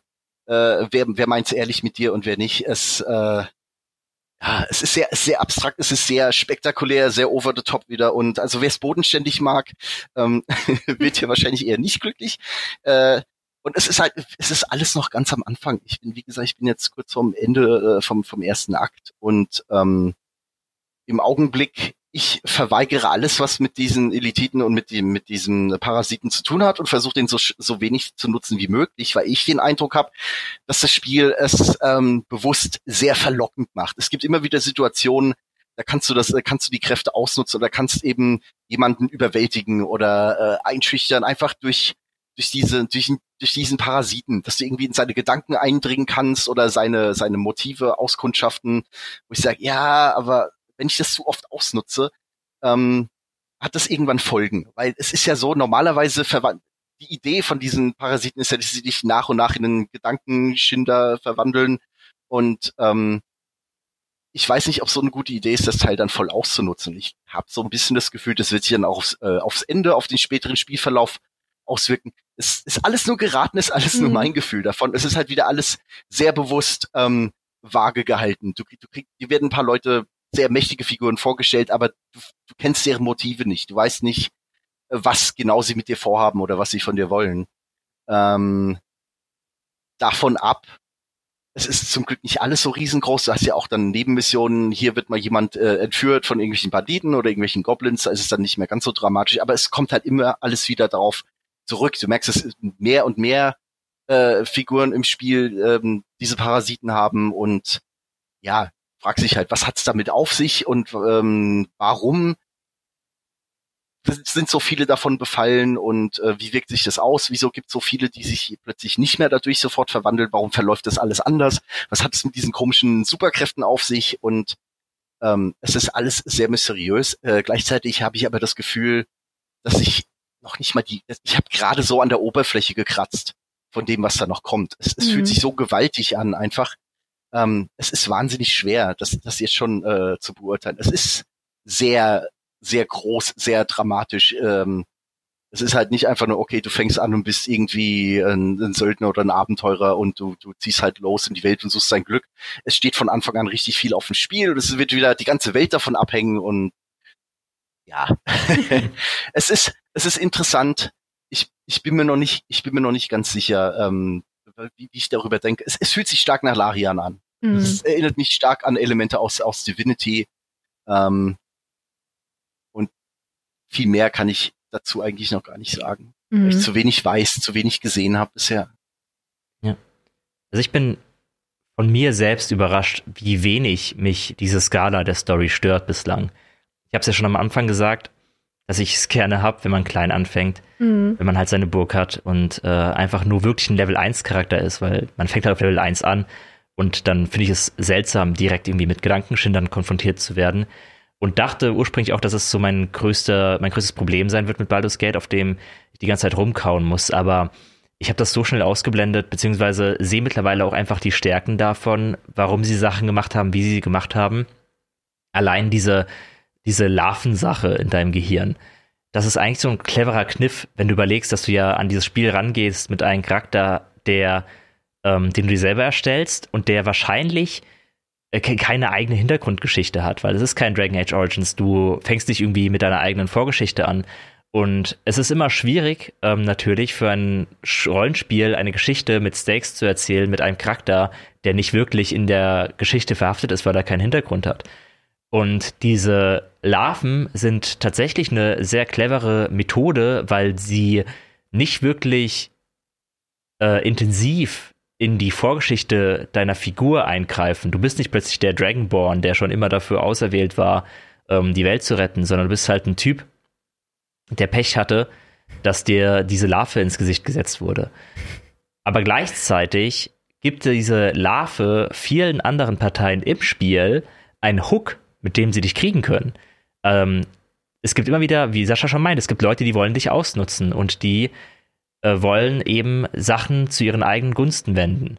Und der einzige Grund, warum es überhaupt verführer, verführerisch ist, mit diesen Leuten zu interagieren, ist, dass sie dir in Aussicht stellen, dass sie entweder deine Kraft verstärken oder dass sie diese verdammte Larve aus dem Kopf ziehen. Und ich weiß nicht, ich finde es einfach sehr nachvollziehbar und ähm, sehr menschlich und relatable, zu denken, wenn ich so eine Larve in meinem Kopf hätte und wüsste, okay, andere Leute werden davon in einen fucking Gedankenschinder verwandelt, dann denke ich mir auch, oh boy, das ist ein großes Ding. Ich hätte keinen Bock, so ein Tentakelmonster zu werden. und deswegen bin, hat man halt in sich drin sofort das Verlangen, wenn Leute, die die, die die Option stellen, ich könnte dir diese Larve aus dem Kopf ziehen, aus welchem Grund auch immer und auf welche Art und Weise auch immer, dass es immer verführerisch wirkt. Und das gibt den Leuten einen, ja, eben einen Zugang zu dir und du, sie, sie, sie haben etwas, das dir wichtig ist, ohne dass du wirklich eine Hintergrundgeschichte brauchst, die diese Wichtigkeit bedingt. Also du hast nicht irgendwie eine Familie, die du beschützen willst oder eine, eine äh, Freundin oder einen Freund, den du verteidigen möchtest oder irgendwie Geld, das du verteidigen möchtest, also irgendwas, was deinem Charakter wichtig ist. In dem Fall ist hier wichtig, nicht in ein Tentakelmonster verwandelt zu werden. Und das ist ein sehr effektives, ein sehr effektiver Weg, um äh, Stories zu erzählen, die es möglich machen, Charaktere auf dich und auf deine Situation dein Problem zu reagieren. Und mittlerweile mag ich das echt gerne, wie äh, Baldur's Gate 3 seine Geschichte so vorantreibt. Und ich mag die Charaktere, ich mag die Begleiter. Ähm, da entstehen ganz viele spannende Geschichten und es entstehen eben auch immer wieder tolle Geschichten, also tolle individuelle Geschichten, obwohl ja eigentlich eine eine klare Story er erklärt wird, also eine stringente Geschichte, also nicht stringent in dem Sinne, wie es ein Call of Duty ist, sondern ähm, es hat halt schon seine Vorgabe. Also es hat eine Geschichte, die es erzählen möchte, aber innerhalb dieses Rahmens ähm, und innerhalb der Entscheidungen, die du fällst, ist immer noch ganz viel Platz für Geschichten, die auf deine eigene Spielweise zurückgehen. Bestes Beispiel, den Typen, den ich von der Mauer geschubst habe. Das mhm. sind Sachen, die ähm, aus der Spielmechanik kommen. Das heißt, es hat sowohl eine tolle Geschichte, die es erzählen möchte, oder halt eine spannende Geschichte. Wie gut die noch wird, habe ich auch keine Ahnung. Vielleicht wird sie noch furchtbar. ähm, bislang finde ich sie unterhaltsam. Es hat tolle Charaktere, es hat tolle Entscheidungen und es hat tolle Momente, die aus dem Gameplay heraus resultieren. Und das sind ja Geschichten, die ähm, zur Königsklasse gehören bei Videospielen. Ja? Also Geschichten zu haben, die wirklich aus dem Gameplay kommen. Das finde ich halt ganz spannend, dass es eben diesen Dreiklang hat. Ja. Was diese ganze Entscheidungs- und Vertrauensfrage angeht, kann ich als Pen-and-Paper-Fan sagen, man vertraut am Ende eh immer den falschen Leuten. In der Löwentroll zum Beispiel. Richtig, und man misstraut immer den falschen Leuten. Ähm, du als Spielleiter hast bestimmt auch schon das ein oder andere Mal erlebt, dass du irgendeinen freundlichen Battlemönch oder sowas geschrieben hast und einfach nur gesagt hast, ja, du bist ein freundlicher Battlemönch und deine Gruppe gesagt hat, wow, Ich traue dem Bastard nicht. Ich glaube, du weißt es sogar, dass ich das genau das gemacht habe. Wirklich? Ja, ja. Daher kommt wahrscheinlich der Gedanke. ich hatte wirklich mal eine Situation, wo irgendwie ein Mönch reinkam in ein Gasthaus äh, der ihnen irgendwie einfach nur sagen wollte, ey, wollt ihr mir dabei helfen, hier dieses Kloster wieder aufzubauen? Und so, oh mein Gott, das ist der Teufel, werft ihn sofort aus der Gaststätte raus, er will uns alle umbringen. Und irgendwie in einer Spielsitzung später sind sie dann auf irgendeinen Vampir gestoßen, der umringt war von heiligen Artefakten und gefangen gehalten wurde. Und der Vampir so, ey, wollt ihr mich vielleicht freilassen? Und so, ja, gute Idee, dir vertrauen wir. das ist halt absurd. ja. ja. kennt, glaube ich, jeder, der Pen and Paper gespielt und vor allem geleitet hat. Ich würde gerne noch auf ein paar Fragen aus der Community eingehen. Und zwar ist ähm, eine wichtige Frage, vor allem an dich, Sascha, du hast es ja im Koop gespielt. Arena Dawn fragt, wer führt die Dialoge im Koop und äh, generell, wie der Koop sich eigentlich spielt. Da hast du ja jetzt schon jede Menge Erfahrung mitgemacht. Ähm, die Dialoge führt jeder Spieler. Das heißt, wer zuerst äh, irgendwelche NPCs und äh, ansprechbare Tiere und überhaupt alles anklickt, der startet das Gespräch und führt das Gespräch auch. Und ähm, dann hast du neben dem Porträt des Spielers, der ein Gespräch gestartet hat, hast du so ein, so ein kleines Icon, so ein Ohr. Da klickst du auf das Ohr und dann kannst du dem Gespräch zuschauen. Ähm, das Problem ist, äh, wenn du nicht wie ich mit deinem Mitspieler im selben Raum sitzt oder irgendwie kommunizieren kannst, ist es leicht, diese Gespräche zu verpassen mhm. Äh, oder erst später reinzuklicken und dann hast du Lücken, dann fehlen dir Sachen. Es ist äh, nicht ideal gelöst ist aber wahrscheinlich trotzdem weniger stressig, als alle fünf Minuten von irgendeinem Mitspieler in ein Gespräch reingezogen zu werden. also wir machen es so, ähm, dass äh, wir entweder vorwarnen und ich sage dann zum Beispiel hier, da steht ein Typ rum, ich spreche ihn gerade an, nur dass du es weißt und äh, in den, äh, den Dialog reinkicken kannst. Alternativ, du kannst auch unabhängig von deinen, Mit, äh, von deinen Mitspielern mit Leuten sprechen, du kannst auch unabhängig von anderen Spielern durch quer, kreuz und quer durch die Welt reisen. Ähm, das heißt, jeder kann sich frei bewegen, frei handeln. Äh, das Problem ist dann halt auch, jeder hat sein eigenes Gold. Oder du, wir machen es so, ich, ich gebe all mein Gold gleich an die Freundin, es hat anders eh keinen Zweck. Und ähm, ab und zu, wenn ich mal irgendwie ein cooles Item bei dem Händler sehe, frage ich, kannst du mir bitte ein bisschen Gold schicken? Ich hätte so gern das neue Schwert. Ähm, du musst dich viel absprechen, du musst kommunizieren ähm, und halt manchmal verpasst du einen Dialog und dann muss der andere Spieler halt eben sagen, du pass auf, der Typ hat mir gerade erzählt, äh, da ist irgendwas passiert und äh, dass du immer ein bisschen im Bilde bleibst. Ähm, ein anderes Problem ist, dass äh, leider die die äh, Haupt die eigene Figur, die man spielt, in Dialogen nicht vertont ist. Das heißt, du kriegst nicht immer mit, was dein Mitspieler an Dialogoptionen äh, auswählt. Du siehst es zwar so ein bisschen gelb hervorgehoben, aber manchmal verpasst du es oder er klickt es zu so schnell an und du siehst es nicht. Ähm, Deshalb haben wir intern es als, als Regel festgelegt, wenn jemand ein Gespräch führt mit einem NPC, dann muss er seine gewählte Dialogzeile äh, laut aufsagen und vorspielen. ähm, und ja, so machen wir das. Also grundsätzlich ist äh, Multiplayer, ähm, äh, es geht, aber halt nur mit Kommunikation. Also ich könnte es mir nur schwer vorstellen mit irgendwelchen Randoms oder irgendwie, es gibt ja dann einen, einen Sitzungsbrowser auch, äh, wenn du, wenn du halt einfach mit irgendwelchen fremden Leuten spielen, spielen willst, du kannst eine offene Sitzung machen und da können die Leute einfach reinjoinen.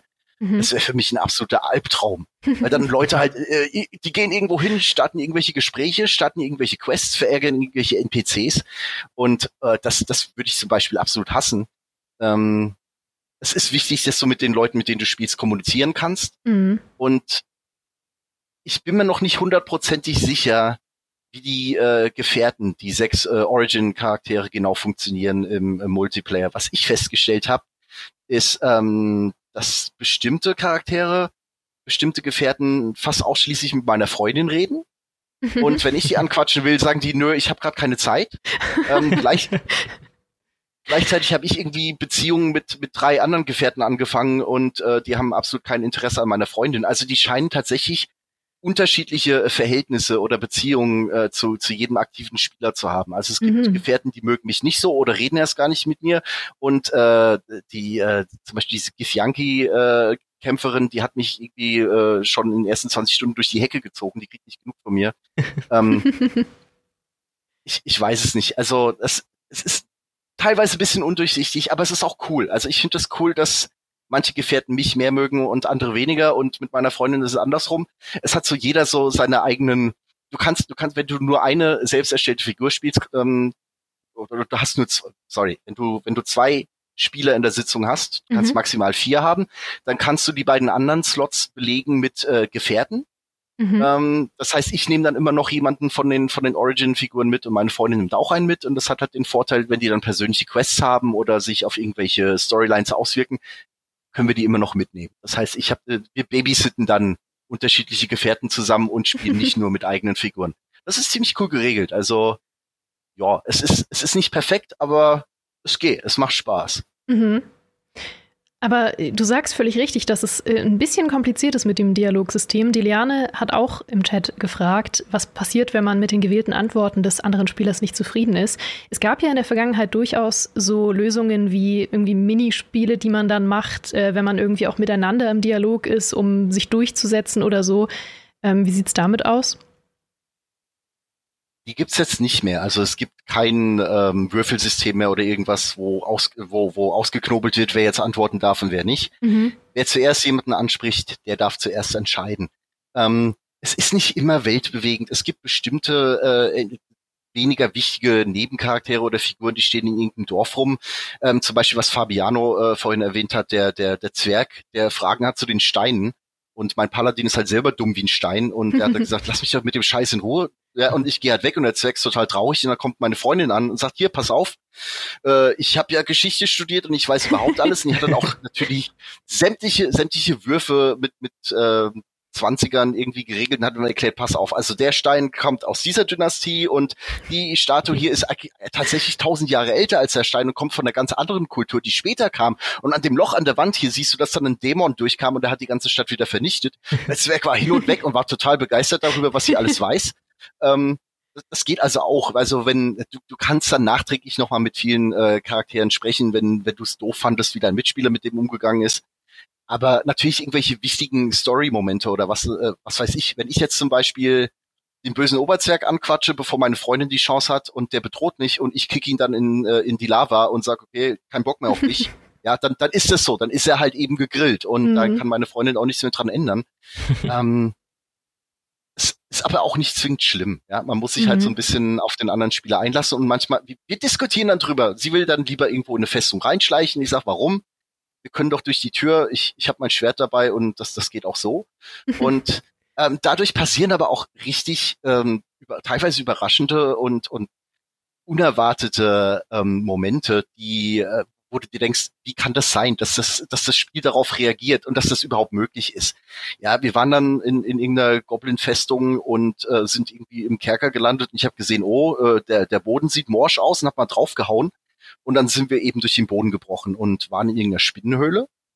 Und äh, die Spinnen, die sind halt riesengroß und die sind saumäßig gefährlich, aber meine Freundin kann als äh, Ranger halt eben mit den Tieren quatschen. Und hat dann zu der Spinne gesagt, du pass auf, ich habe so einen Wurm im Kopf und wenn du mich jetzt frisst, dann äh, verträgst du das wahrscheinlich gar nicht so gut und hast eigentlich schon mal einen Goblin probiert, weil die sind voll lecker und so. Und ähm, die Spinne hat dann gesagt, okay, äh, ja, du siehst eh nicht so appetitlich aus. Wir haben dann ähm, uns zu den Goblins vorgekämpft und haben uns einfach hingesetzt und gewartet und die Spinnen haben sich dann einmal quer, äh, kreuz und quer durch die Festung gefressen und haben halt alles platt gemacht du kämpfst dann normalerweise gegen 20 oder mehr Goblins oder schleichst dich irgendwie dran vorbei oder redest dich aus Kämpfen raus. Und wir haben uns halt mit, mit Spinnen angefreundet. Ja, und, und die haben, die haben alles für uns gekillt. Und das ist halt was, damit rechnest du nicht. Da denkst du, wie, wie kann das sein? das, es, es, du hast immer wieder diese Momente, wo du, wo du sagst, ich kann nicht fassen, dass das möglich ist, dass mhm. das überhaupt geht. Also du hast nicht immer nur so diese obligatorischen zwei oder drei mögliche Lösungswege oder Möglichkeiten, so ja, ich rede mich aus oder ich besteche jemanden oder ich schleiche. Du hast dann halt völlig absurde Dinge, dass du sagst, die Spinne ist mein Freund und die, ich habe ihr erzählt, dass Goblins gut schmecken. Ja, und, und das, das, das führt dann auch ans Ziel. Also mhm. es ist manchmal gar nicht übel, wenn du, wenn du einen Mitspieler hast, der andere Ideen oder Vorstellungen hat, oder dass man sich gegenseitig sabotiert und plötzlich findet man ungewollt eine, eine völlig unerwartete Lösung. Also mhm. das, ist, das Spiel ist clever genug designt, finde ich, dass es sehr schwer ist, einfach ähm, einen Spieldurchlauf komplett zu sabotieren oder so unterschiedliche Ansätze oder Meinungen zu haben, dass es irgendwann gar nicht weitergeht. Natürlich hilft es, wenn man mit Leuten spielt, mit denen man sich wenigstens einigermaßen verträgt, mit denen man zusammen Spaß hat, aber Ich denke, das versteht sich von selbst. Ja, aber wie du es beschreibst, klingt es tatsächlich, als würde es doch nochmal eine ganz neue Ebene auch teilweise schaffen, wenn man zu zweit spielt. Also was ich super spannend finde, ist, dass man es manchmal dann auch einfach nochmal versuchen kann und den Abendswerk aufmuntern kann, der seine Steine analysiert haben wollte. Das finde ich sehr schön. Wolltest du noch was dazu loswerden? Äh, nee, ich habe ja nicht viel im, im Coop gespielt, aber es stimmt einfach, was Sascha gesagt hat, wie viele Möglichkeiten man hat, bestimmte Probleme anzugehen oder manchmal ist man einfach nur albern, denkt sich so, ach, ich probiere einfach hier ein bisschen rum und geht gar nicht davon aus, dass es gerade ein Lösungsansatz, den man, den man hier verfolgt, dass er wirklich dazu beiträgt, dass das Problem, was du hast, irgendwann verschwindet. Ähm, das ist so faszinierend zu sehen, dass man eben immer einfach nur, manchmal macht man einfach nur Sachen oder beantwortet Sachen und plötzlich ist das eine Möglichkeit oder du weißt etwas, mit dem du dann im Gespräch reagieren kannst. Das passiert immer wieder, dass man total überrascht ist, was für Aktionen hier neue Optionen bieten. Ja. Mhm. Wir haben jetzt äh, schon ein paar Mal über die Origin-Charaktere gesprochen, die ja zum einen natürlich Begleiter werden können, die man aber auch theoretisch selbst spielen kann. Und Viva la Hell hat im Chat gefragt, ob einer von euch den Dark Earth spielt, was ja auch eine Origin-Option ist.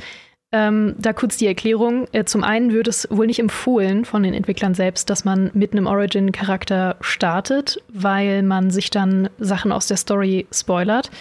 Ähm, und gerade der Dark Urge ist, glaube ich, nichts, womit man anfangen sollte, weil das eine sehr außergewöhnliche Art ist zu spielen. Ähm, es ist ein bisschen so ähnlich wie die Malkavianer aus ähm, Vampire Bloodlines 1, falls die noch jemand kennt die ja auch so ein bisschen wie ein New Game Plus waren, ähm, in dem man das gleiche Spiel zwar nochmal gespielt hat, aber mit nicht der Möglichkeit, auch nur einen normalen Dialog zu führen, aber dafür ganz absurden Fähigkeiten, zum Beispiel mit einem Stoppschild zu reden.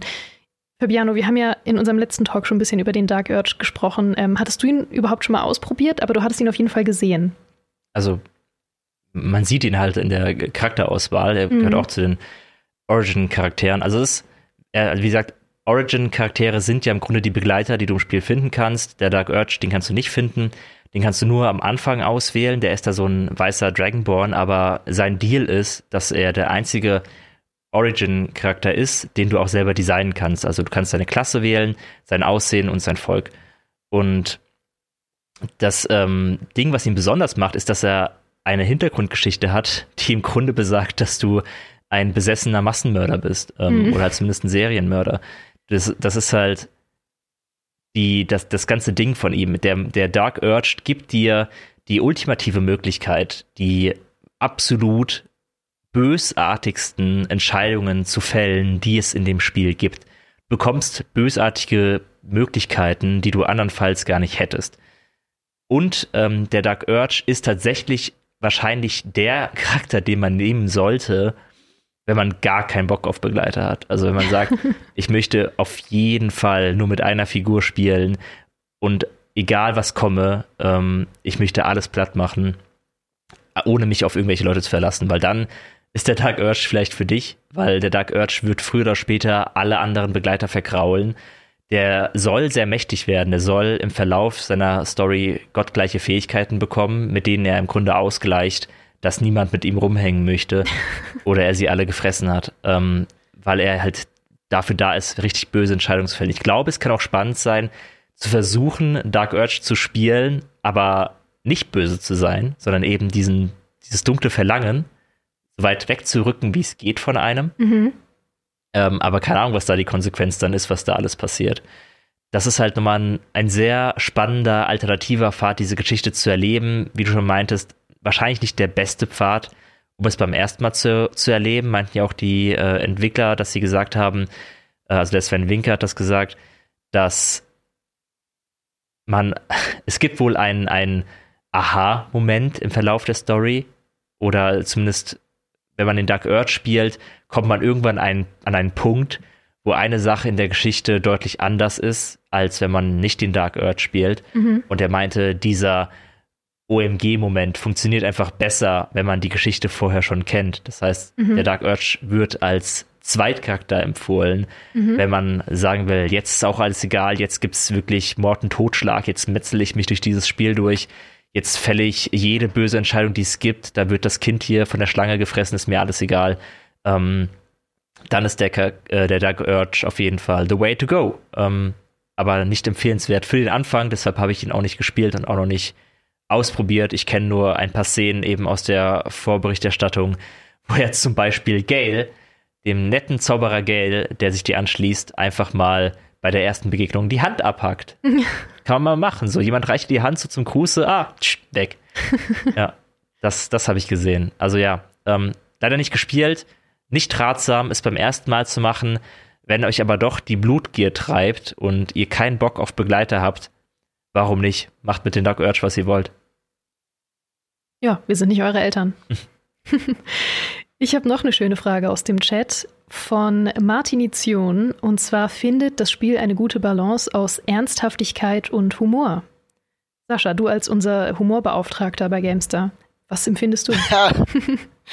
Ach, ich, ich finde, bisher ist die Story ernst genug. Also manche Leute beschweren sich ein bisschen über diesen typischen Larian-Humor. Ich habe bisher nicht das Gefühl, dass sie auf Teufel komm raus ähm, irgend, irgendwelche Flachwitze bringen wollen und damit der, der Atmosphäre schaden. Das Spiel hat einen relativ ernsten Ton, meiner Meinung nach. Es gibt aber genug Möglichkeiten, ähm, albern zu sein, Blödsinn zu machen. Ähm, und es gibt auch hier und da immer ein paar, mal ein paar lustige Sprüche. Äh, Gerade die, die Gefährten äh, sind teilweise, ähm, dieser Astarion zum Beispiel, äh, hat einige derbe Sprüche auf Lager. Ähm, ja, es, ich, ich finde die, die Balance ist gut getroffen. Es, es, es fühlt sich ernst an, du, du merkst den Ernst deiner Lage und deiner Situation. Äh, du hast die tickende Zeitbombe im Kopf und ähm, musst äh, dringend nach einer nach einer Okay. ähm, sorry. Ähm, ich habe gesehen, äh, plötzlich alle war, war, war ein Problem mit dem Ton oder was? Ich weiß, ich habe so ein Rauschen gehört. Ich glaube, wir haben dich gerade kurz verloren, aber wir haben dich ah. wieder. Okay, sorry, englisches Ghetto-Internet. Nee, also der, Ton, der Ton ist gut getroffen, finde ich. Ähm, man merkt, dass die, dass die Lage sehr ernst ist, dass äh, ähm, du in Gefahr bist und dass du ähm, also es ist ein gewisser Druck vorhanden. Ich muss Heilung finden, ich muss eine Lösung finden für das Problem und äh, dass halt, wie gesagt, ich äh, diverse ähm, dunkle Mächte ausnutzen wollen und haben ein Interesse an dir.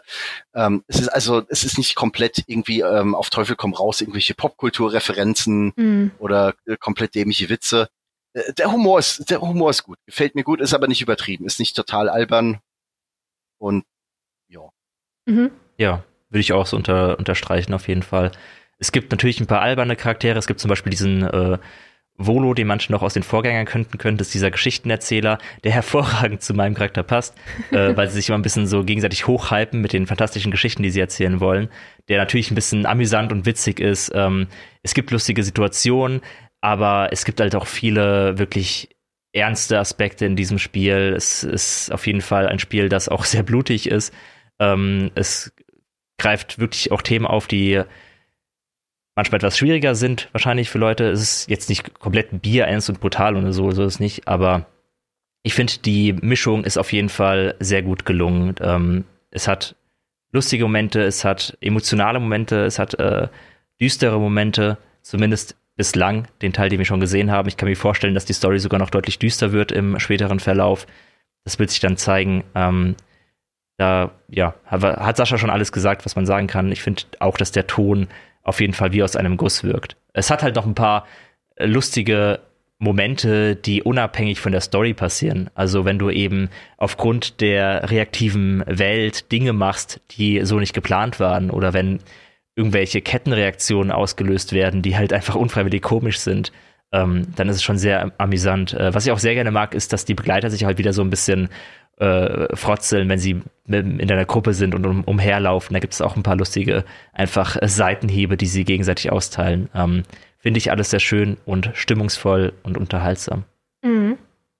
Dann jetzt äh, als Kontrast dazu eine bierernste Frage aus der Community, nämlich ob ihr schon was zum technischen Stand der Release-Version sagen könnt, ob es jetzt schon gut spielbar ist oder ob man noch ein paar Patches abwarten sollte. Dazu muss man sagen, ähm, Ihr seid natürlich noch in dem Teil, auch wenn er stark verändert wurde, aber in dem Teil, der schon im Early Access spielbar war. Das heißt, wir wissen noch nicht, ob der Rest genauso poliert sein wird. Das werden wir erst in ein paar Tagen wissen. Aber was ist bisher euer Eindruck? Also mein Eindruck ist, dass es technisch sehr gut ist. Also ähm, ich hatte manchmal ein paar Frame-Raten-Einbrüche. Dazu muss ich sagen, ich bin mir nicht 100% sicher. Die sind meistens aufgetreten, wenn ich parallel auch zum Beispiel solche Spielszenen aufgenommen habe. Ähm, es kann sein, dass sie auch daher gekommen sind, dass es ein bisschen geruckelt hat. Ich glaube, einmal hatte ich auch äh, Ruckler-Schwierigkeiten, als ich nichts aufgenommen habe. Aber meistens läuft es eigentlich flüssig und ohne größere Probleme. Ähm, ich glaube auch ganz, ganz wenige Grafikbugs, die mal vorkommen können. Einmal hatte ich einen Moment, wo irgendwie äh, Gale mit mir gesprochen hat und, und, sein Mund hat geleuchtet, was aber auch daran liegen kann, dass er ein Magier ist. Ich kann es dir nicht sagen. Ähm, das sind die Erfahrungen, die ich bislang gemacht habe, rein, rein technisch. Äh, war das alles in Ordnung von meiner Warte aus? Es gibt manchmal was, das Einzige, was ich vielleicht mal ein bisschen störend finde, was manchmal nerven kann, ist, dass wenn ich in Rundenkämpfe kämpfen bin, kann es sein, dass wenn ein Gegner am Zug ist, er mal äh, länger als notwendig einfach nur rumsteht und nichts macht und dann ich äh, auf die Uhr gucke und warte, bevor er mir einen Hieb versetzt. Das kann passieren. Aber ansonsten keine technischen Warnungen, die ich aussprechen müsste in irgendeiner Form. Zumindest mhm. im ersten Gebiet, wie du schon richtig meintest, das ist das Gebiet, das sie jetzt drei Jahre lang wirklich ohne Ende gepolished haben. Äh, mal gucken, wie es in den späteren Gebieten ist. Ich meine mich sogar zu erinnern, dass es bei Original Sin 2 durchaus so war, dass die nicht Early Access Gebiete manchmal etwas holpriger waren als das allererste. Mhm. Sascha, hast du irgendwelche positiven wie negativen Erfahrungen gemacht, was die Technik angeht? Äh, ich habe paar klitzekleine Bugs hier und da. Mal spreche ich mit irgendeiner Leiche, die plötzlich spontan im Gespräch wieder aufsteht. ähm, in den in den Close-ups, äh, in Dialogen sind die die ähm, Animationen manchmal ein bisschen abgehackt. Da geht äh, geht dein Gegenüber von einer Animation in die andere über, ähm, einfach von einem Frame zum nächsten. Das ist aber so Kleinkram, der, der kaum auffällt. Ähm, ich habe mit einer Gefährtin, mit Shadowheart, habe ich ab und zu ähm, komischerweise fehlende äh, Antworten, wo sie mir irgendwas erzählt und ich habe als einzige Antwortmöglichkeit Continue. Und sie antwortet dann darauf und sagt, ach, findest du wirklich? Das hätte ich ja gar nicht gedacht. Und ich habe keine Ahnung, was ich gesagt habe. Ja, das ist zwei, dreimal vorgekommen in äh, 30 Stunden. Ähm, Performance ist okay. Ich spiele es tatsächlich auf einem auf einem Handheld-PC auf 60 FPS Ultra. Ähm, es kann sein, dass es hier und da ab und zu kleine Einbrüche gibt wo ich aber auch ehrlich sagen muss, dass ich einfach nicht so ähm, der, der Spielertyp bin, der irgendwie total allergisch drauf reagiert. Ah, da sind auf einmal 58 FPS, das ist zu wenig. Mhm. Das hat mhm. voll geruckelt. Und ähm, es ist halt auch einfach kein, es ist kein irgendwie First-Person-Shooter, es ist nicht kompetitiv, sondern du spielst halt rundenbasiert äh, irgendwelche Schlachten gegen Goblins auf äh, aus und wenn da plötzlich irgendwie zwei Frames verschwinden und dann hört es wieder auf zu ruckeln, dann ja, es, es ist gut genug. Also für ein Spiel, das gerade rausgekommen ist, gerade in diesem Jahr, wo so viel Zeug rausgekommen ist, das eben nicht spielbar war vom ersten Tag an oh, oder ja. nur mit irgendwelchen Upscalern, mhm. ist äh, das Spiel bisher in einem absolut fast tadellosen Zustand. Mhm. Kann natürlich sein, dass jetzt in den nächsten Gebieten alles in sich zusammenfällt, weil die, ja, das, das erste Gebiet wurde jetzt irgendwie 25 Mal überarbeitet und angepasst und verbessert und äh, es hat ja niemand gesehen, was danach kommt bisher und da gab es eben kein Feedback und da müssen wir einfach darauf hoffen, dass äh, ja Larian das auf einem ähnlichen äh, Qualitätsniveau hinbekommen hat. Aber basierend auf, de auf den äh, Spielen, die sie bisher rausgebracht haben, habe ich ja keine großen Sorgen. Ich meine, Original Sin hatte auch seine Macken hier und ja und hatte ein paar Patches und was, was nicht, aber das war von Tag eins an spielbar. Ja. ja. da war nichts irgendwie so katastrophal kaputt oder äh, verbuggt oder was auch immer. Von daher bin ich zuversichtlich und wenn nicht, dann wird halt entsprechend äh, abgestraft im, im Test und war das auch. ich weiß, ich habe bei Original Sin 2 einmal in einem Kampf so viele Öllachen verbreitet und in Brand gesetzt, dass die Explosion, die daraus folgte, ähm, das Spiel fast zum Absturz gebracht hat. Aber das sind dann Sachen, für die kann das Spiel wirklich nichts, wenn man es wirklich übertreibt. Es gab sogar irgendwelche äh, Experimente mit äh, 10.000 Kisten aufeinander stapeln. Wenn man dann die, die Engine so an ihre Grenzen bringt, dann äh, wird es wahrscheinlich auch bei Baldur's Gate irgendwann mal äh, eng, aber bislang, wie gesagt, äh, gar kein Problem. Einwandfrei spielbar. Mhm. Wir ja, werden uns das auf jeden Fall weiter anschauen. Wenn es euch interessiert, eventuell wäre es auch eine Option, noch mit unseren Leuten von Tech einen Talk dazu zu machen, sobald wir mehr gespielt haben. Wenn es dazu noch mehr Spannendes zu erzählen gibt und wir daraus spannende ähm, Antworten vielleicht auch ziehen können, was so Early Access Modelle angeht. Ähm, wir werden mal schauen. Ihr könnt gerne diesen Wunsch äußern, in den Kommentaren zum Beispiel von diesem VOD. Und dann werden wir uns das mal anschauen, ob wir da vielleicht noch einen eigenen Talk zu machen, wenn wir mehr dazu sagen können. Und derweil würde ich gern zu einer Frage springen, äh, die wir zwar noch nicht beantworten können, aber ich kann sie umformulieren. Die Originalfrage aus der Community lautet, unterscheiden sich die Enden gravierend? Das können wir natürlich im Moment noch nicht sagen, weil wir noch kein Ende gesehen haben. Aber vielleicht können wir schon beantworten, was euer Gefühl ist, wie sehr sich der Spielverlauf im Moment unterscheidet. Also wie viel ähm, Gewicht wirklich die Entscheidungen, äh, die Entscheidungen haben, die ihr trefft. Hm. Das ist auch gar nicht so leicht zu sagen, weil wir auch hier beide jetzt erstmal nur unseren einen Spielstand mhm. äh, vorangetrieben haben. Wir hatten es schon ein bisschen ausgetauscht bei ein paar Situationen. Es, es, gibt halt vor allem auch viele Unterschiede so im Kleinen, wie was Sascha von erzählt hat mit diesen Spinnen, wo er runtergefallen ist und sie dann überzeugt hat und dann auf die Goblins losgelassen hat. Das war bei mir halt komplett anders. Ich bin äh, erst rein, hab dann heimlich alle Goblins ausgeschaltet, dann bemerkt, dass da noch Spinnen sind, hab die auch freigelassen, dann bemerkt, dass es noch einen gefangenen Goblin gibt, hab den freigelassen, dann haben die Spinnen angefangen, den Goblin zu fressen, da ich mir ach, jetzt fressen sie den Goblin, habe ich die Spinnen doch noch platt gemacht, damit der Goblin in, Fried, in, in Frieden fliehen kann. Äh, das war dann der Ablauf, den ich hatte. So, so Unterschiede gibt es natürlich Dutzende wahrscheinlich in dem Spiel. Also mhm. allein die Herangehensweisen an äh, Orte oder an Probleme können sich, glaube ich, wirklich extrem unterscheiden. Aber mein Gefühl sagt mir auf jeden Fall, allein gemessen an den Antwortmöglichkeiten, die man hat, an den anderen Situationen, die sich ergeben könnten, an so Sachen wie, dass Charaktere sterben können und dann die Story trotzdem davon nicht beeinflusst wird, sondern weitergeht. Allein das zeigt ja, wie gut das Spiel darauf vorbereitet ist, wenn man verschiedene Routen geht. Ich denke nicht, dass es so sein wird, dass man ähm, sich irgendwie auf eine Art und Weise der Geschichte annähern kann, dass man einen komplett anderen Verlauf hat und dann äh, anstatt nach dem ersten Gebiet sofort ins dritte Gebiet springt oder ganz woanders hin. Äh, so wird es wahrscheinlich nicht sein.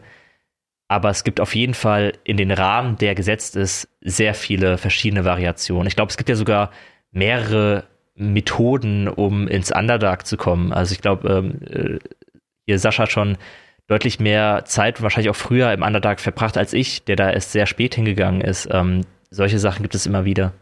Mhm. Sascha, hast du schon irgendwas erlebt, wo du das Gefühl hast, oh, das könnte später noch größere Auswirkungen haben oder hatte vielleicht sogar schon welche in der Story? Ja, für mich sind es am allermeisten bisher ganz einfach die, die Kräfte durch die äh, Parasiten mhm. wo du das Gefühl hast, wann immer du äh, jemanden versuchst zu beherrschen oder seine Gedanken zu manipulieren, wo, wo du immer das Gefühl hast, okay, das, das, je öfter du das machst, desto leichter fällt es dir und äh, desto weniger denkst du drüber nach, wo du alle. Ich habe das Gefühl, dass es äh, je nachdem, wie man das ausnutzt und spielt, dass es ein ganz dunkles Ende nehmen kann. Oder mhm. halt auch, dass dass man dann zu zu einer ganz zu, zu einer Art Gottheit aufsteigt oder halt eben was, was noch viel stärkeres, mächtigeres wird als ein Gedankenschänder, dass man das voll ausnutzt. Hm. Ähm, dann gibt's die, wie gesagt, die unterschiedlichen Figuren, die eben ein Interesse an dir haben und an, an deinem Schicksal, äh, wo du auch Möglichkeiten hast, vertraue ich jetzt der Person oder der, der dieser anderen Figur, ähm, sage ich denen allen, die können mich mal und ich mache mein eigenes Ding, ignoriere ich den, den Parasiten komplett. Ob man damit schon auf 17.000 verschiedene Enden kommt, weiß ich nicht, aber ja, ähm, und ansonsten, wie Fabiano schon sagt, ist einfach im Kleinen gibt's immer wieder, es gibt so viele verschiedene Wege, die ans Ziel führen. Ja, ähm, wie komme ich in die Underdark? Helfe ich jetzt äh, dem, äh, den, den Druiden, die alles irgendwie ändern wollen, äh, die bisschen böse drauf sind, oder helfe ich den guten Druiden, die äh, ihre, die ihre Flüchtlinge beschützen, die äh, eben bei ihnen eingewandert sind, weil sie vor den vor den Goblins Angst haben. Helfe ich den Goblins? Lass, äh, verbünde ich mich mit denen? Äh, freunde ich mich mit denen an? Oder äh, mache ich sie alle platt? Ähm, es, es gibt immer wieder Situationen, wo du verschiedene Ansätze hast und wo du halt eben deine Figur ausleben kannst oder dich so verhalten kannst, wie du denkst, okay, das ist, was mein Charakter machen kann. Dann hast du die, durch die Gefährten kommt ja auch jede Menge hinzu, wo du eben sagen kannst, okay, diesmal mache ich den platt oder diesmal habe ich eine Beziehung mit der Figur oder ich spiele diesmal einfach selber als eine Origin-Figur. Meine Freundin zum Beispiel hat ihren Solo-Durchlauf gestartet jetzt mit äh, Karlach. Ähm, weil das irgendwie ihre Lieblingsgefährtin ist und wollte einfach ihre Story mal aus einem anderen Blickwinkel sehen. Und dann hast du halt dann auch so ein, so ein bisschen ein leicht angepasstes Ende, weil du halt nicht mehr eine ganz so eine offene Figur bist, sondern es ist so ein bisschen vordefiniert. Mhm. Und bestimmte Situationen fangen dann einfach anders an, weil normalerweise triffst du sie im Spiel, äh, weil sie halt von jemandem gejagt wird und du kannst ihr dann helfen oder kannst dich dafür entscheiden, sie endgültig Platz machen. Und wenn du selber diese Figur bist, dann spielt das dann, dann läuft das alles ein bisschen anders ab. Also es sind ich, ich glaube nicht, dass man jetzt zwei komplett grundlegend andere äh, Spieldurchläufe haben kann, einfach wegen der Einschränkung der Story. Am Ende gibt's ein bestimmtes Ziel, worauf es hinausläuft und davon gibt's dann unterschiedliche Variationen oder Möglichkeiten, wie es gut oder schlecht ausgehen kann. Ähm, aber innerhalb dieser Einschränkungen hast du wahnsinnig viel Freiheit. Ja, mhm. Also ich, ich, könnt, ich kann mir unmöglich vorstellen, im Rahmen eines Computerspiels ähm, da noch viel mehr äh, zu gewähren, als schon drin ist. Es sei mhm. denn, du gehst halt voll auf Sandbox und hast gar keine Story mehr, außer dem, was du dir im Kopf ausdenkst. Mhm. Das, also für ein Spiel mit einer vorgegebenen Story, ich, ich kann mir schwer vorstellen, wie noch mehr Möglichkeiten und Freiheiten äh, machbar wären. Mhm. Ich meine, man muss dazu natürlich auch immer sagen, diese 17.000 Enten, die werden jetzt immer so gern äh, um sich geworfen als Begriff, aber natürlich kommen die daher, dass es basierend auf den x Hauptenden irgendwie noch diverse Variationen geben wird, nehme ich mal an, für Nebencharaktere. Man kennt das klassisch aus Rollenspielen, dass hinterher dann noch aufgezählt wird, was aus wem geworden ist, wer noch lebt, wer jetzt irgendwie was macht. Ähm, ich habe Person Y irgendwann mal Geld gegeben, damit sie die Stadt verlässt, also hat sie jetzt NPC ähm, X geheiratet und das habe ich jetzt irgendwie auch noch rausgefunden. Trotzdem ist 17.000 echt eine Hausnummer. Also selbst wenn man davon ausgeht, ist 17.000 schon eine Zahl. Deswegen wird sie ja so oft genannt. Mhm. Ich bin wirklich, wirklich gespannt, wo das hinführt. Sascha, du hast gerade schon das richtige Stichwort gegeben, nämlich Beziehungen und Romanzen. Danach wird natürlich gefragt in unserer Community. Ich habe gerade vorhin noch gelesen, dass ähm, ein Entwickler jetzt gesagt hat, dass diese legendäre Bärenromanze nur die Spitze des Eisbergs sei, was die romantischen Optionen angeht. Ich weiß nicht, wie groß eure Erfahrung da bisher ist oder ob ihr es langsam angehen lasst. Ähm, also es, ich hatte schon Möglichkeiten zu verschiedensten Beziehungen. Ich tue mich da noch ein bisschen schwer, weil ich mich da noch ein bisschen rantaste. Äh, ich hatte dann einen, einen netten, geselligen Abend. Das fand ich ein bisschen absurd mit, mit äh, einem Charakter, mit, mit äh, hier Schattenherz habe ich einen geselligen Abend verbracht. Und jetzt geht's mir fast schon ein bisschen zu schnell, muss ich sagen. ähm, weil es halt wirklich nur war, wir haben halt ein bisschen zusammengesessen und was getrunken. Und jetzt, jedes Mal, wenn ich sie anspreche, ist sie einfach komplett eingenommen von mir und sagt so Sachen wie, ah, oh, du gibst mir zum ersten Mal das Gefühl, Schmetterlinge im Bauch zu haben. Ich so, entspann dich mal, wir haben nur eine Flasche Wein zusammen getrunken, es ist nichts anderes passiert. Ähm, das fand ich noch ein bisschen kurios. Also ich glaube, das Spiel geht manchmal ein bisschen über Bord mit, wie, wie es seine Beziehungen umsetzt. Ähm, irgendwas im Rahmen von, von äh, äh Bärenliebe habe ich noch nicht erlebt. Ich habe Ogerliebe erlebt, aber mhm. nicht mit mir selbst, sondern äh, mit einem NPC. Da wurde ich Zeuge von, aber mhm. sonst bin ich eher noch äh, am Anfang ein bisschen, war eher überrascht, wie, wie begeistert Shadowheart oder Schattenherz jetzt schon von dem Gedanken ist, offenbar äh, eine Beziehung mit, mit, mit, mir zu haben, wohl, also mit, mit, mit Leander Löwentreu. Ähm, auf einer Seite ist es Leander Löwentreu. Das überrascht mich nicht also wirklich, wer, es ist Leander Löwentreu. Wer einmal mit Leander Löwentreu Wein getrunken hat, der möchte natürlich auch mehr. Das ja. ist halt einfach der Fluch des Helden ja, das war bis jetzt meine einzige äh, romantische Erfahrung, die ich in Baldur's Gate 3 gemacht habe. Mhm. Sascha, geht's dir auch zu schnell? Liegen dir die Damen auch zu Füßen? Du hast es vorhin schon erwähnt eigentlich, dass es eine Dame gibt, die großen Gefallen an dir gefunden hat. Hi, ganz kurze Spoilerwarnung. Wenn ihr wirklich überhaupt gar nichts darüber wissen wollt, wie gewisse romantische Begegnungen in Baldur's Gate 3 ablaufen können und ihr darauf verzichten könnt, dass Sascha euch wirklich ausgesprochen unterhaltsam davon erzählt, dann springt jetzt am besten genau sieben Minuten und fünf Sekunden nach vorne, um ganz sicher zu gehen. Ähm, ja, ich hatte drei intime, also wir hatten zusammen drei äh, intime Momente im Spiel jetzt und äh, ja, einer gut, einer schlecht und einer hässlich. äh, und ich, ich bei den, den Moment mit Shadowheart hatte ich auch, den fand ich sehr äh, ungeschickt, ehrlich gesagt, weil sie fängt halt auch so an mit ihren Dialogen, ähm, wo du immer nachbohren musst. Sie sagt immer, nee, ich will nicht über mich reden und das geht dich nichts an und ähm, im Grunde will ich einfach nur den Wurm loswerden und dann gehen wir wieder unserer Wege und äh, irgendwann, nach, wenn du immer wieder nachhakst, irgendwann sagst du, ja, okay, ich kann nicht schwimmen und ich mag Blumen, ja, und dann, und dann kannst du irgendwie sagen, ja, okay, ich find's schön, dass du wenigstens endlich mal dich ein bisschen öffnest. Und dann sagst du, ja, komm, lass doch mal irgendwas zusammen machen. Und dann gehst du da eben deinen Wein trinken. Und dann hast du plötzlich Optionen, sie irgendwie zu küssen oder ihr zu sagen, wie schön sie ist. Und wo ich dann gesagt habe, äh, es ist ja schon halb fünf und ich muss morgen früh ins Büro und ich, ich ich möchte gerne den Verkehr vermeiden und, und, und bin dann bin dann gegangen. Und seit diesem Moment, jedes Mal, wenn ich es in der Gruppe habe, kommt die halt immer an, du, weißt du noch letzte Nacht, wie schön das war und so. Ja, wo ich auf der einen Seite ich mag die nicht. Ich will nicht mit ihr irgendwie, ja, und ähm, du kriegst dann diese Option, will, ja, ich hätte dich sogar geküsst, aber ich habe mich nicht getraut und ja, und, und und auf der anderen Seite will ich auch nicht sagen, du sei mir nicht böse, aber äh, das, nee, das geht einfach nicht. Ja, und ich, ich schieb's dann immer auf die lange Bank und hoffe, dass sie es irgendwann vergisst. ähm, ich weiß nicht, ir irgendwann muss ich mir irgendeinen Pilz aussenken und mich juckt's ganz schrecklich und äh, keine Ahnung. Ähm, also das, das, das fand ich wirklich das, das ist schwach bisher, war, war nicht, das ist nicht überzeugend, das ging zu schnell, von ich will nicht mit dir reden zu, hey komm, lass doch mal ein bisschen rummachen. Ähm, was mir sehr gut gefallen hat, ist äh, die Lazel, die ist ja erstmal unfreundlich, die ist, die ist so erfreulich wie ein Tabasco-Einlauf. Ja? Ich, ich, ich spiele diesen Dragonborn und die guckt mich an, die sagt, pass auf, deine Schuppen sind scheiße, du bist dumm wie ein Brett, du bist ein Schwächling, deine Mutter kann nicht kochen und ein bisschen Limoflaschen, keine Ahnung.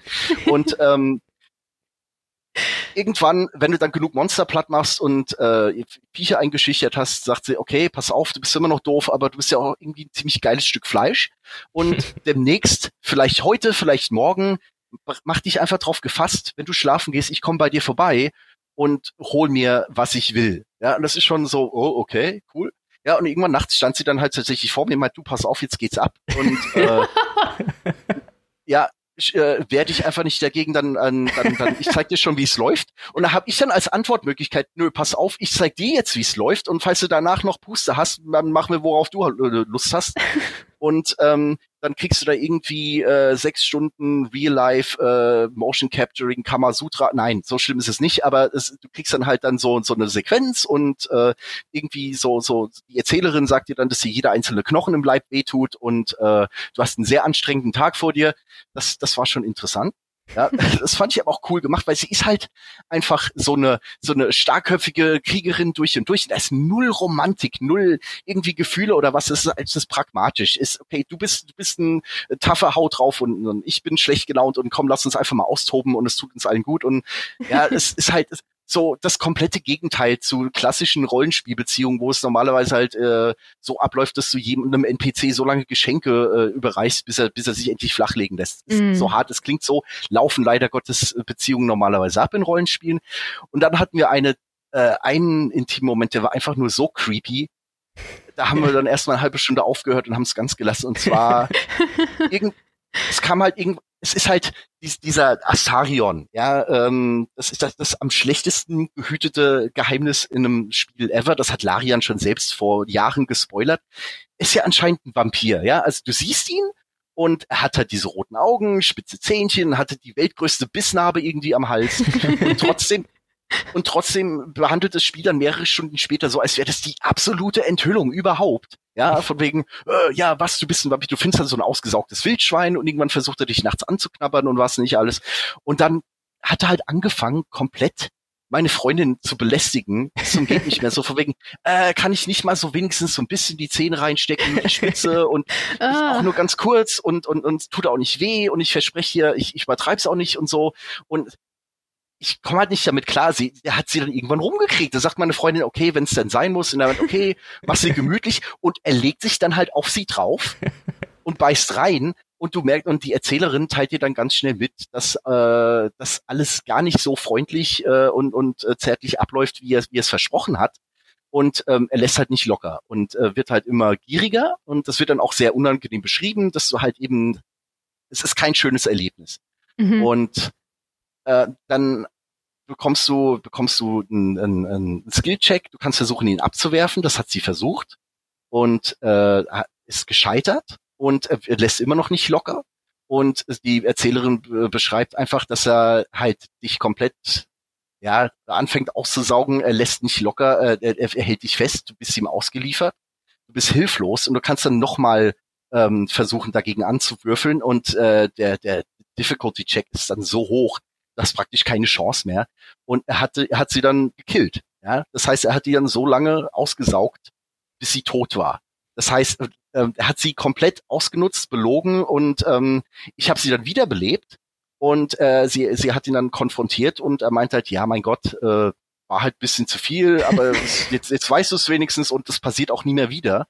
Ja, und tut mir leid und so, aber halt wirklich absolut keine Reue, mhm. keine, keine richtige Entschuldigung, kein gar nichts, wo er dann erstmal volles Pfund was aufs Maul gekriegt hat. Und da war für mich auch der Punkt erreicht, wo ich gesagt habe, okay, pass auf, ich äh, ziehe jetzt irgendwie den Flock aus dem Zelt und, und baue den, den Vampir ein und Schluss ist. Ja, äh, wow, das, das war, das war schon richtig hart. Mhm. Äh, auch die, die Art, wie es umschrieben war, einfach weil du halt in dem Moment komplett hilflos bist. Und er lässt nicht los, er lässt sich nicht gehen und er zieht es komplett durch, bis du stirbst. Und das ist halt was, wow, also es ist, ich meine, ja, äh, die, äh, das Symbolik mit, mit dem Holzhammer, aber es, es, das, das hat dann, das, das, das blieb erstmal eine Weile hängen. Mhm. Das, das geht dann auch nicht aus dem Kopf. Äh, ist also auch eine Möglichkeit, äh, intime Momente zu schreiben in einem Spiel, was ich so in der Art auch noch nirgends anders erlebt habe. Mhm. Also die haben sehr, sehr unterschiedliche Möglichkeiten, äh, wie solche Beziehungen ausgehen mit den äh, Gefährten schon im ersten Kapitel. Mhm. Ich bin, ges ja, bin gespannt, wie das weitergeht. Ja, ich auch, du, ich auch. ich ähm, würde ja eigentlich sagen, dass mir keine Romanze mehr zu schnell gehen kann, seit ich Dragon Age Origins gespielt habe mit diesem Festtagsgeschenke-DLC der, der merkwürdigste DLC in der Geschichte der Rollenspiele ist, weil es einfach nur eine Reihe von Items ist, die du deinen Begleitern geben kannst, die jeweils 50 Prozent ähm, auf die Beziehung draufschlagen oder von ihr abziehen, also ein Geschenk, das sie lieben oder hassen. das ist eigentlich ganz witzig. Ich verstehe nur den mechanischen Zweck nicht, weil ich habe das äh, damals einfach in dieser Komplettedition gekauft und zum ersten Mal damit gespielt und habe diese Geschenke verteilt.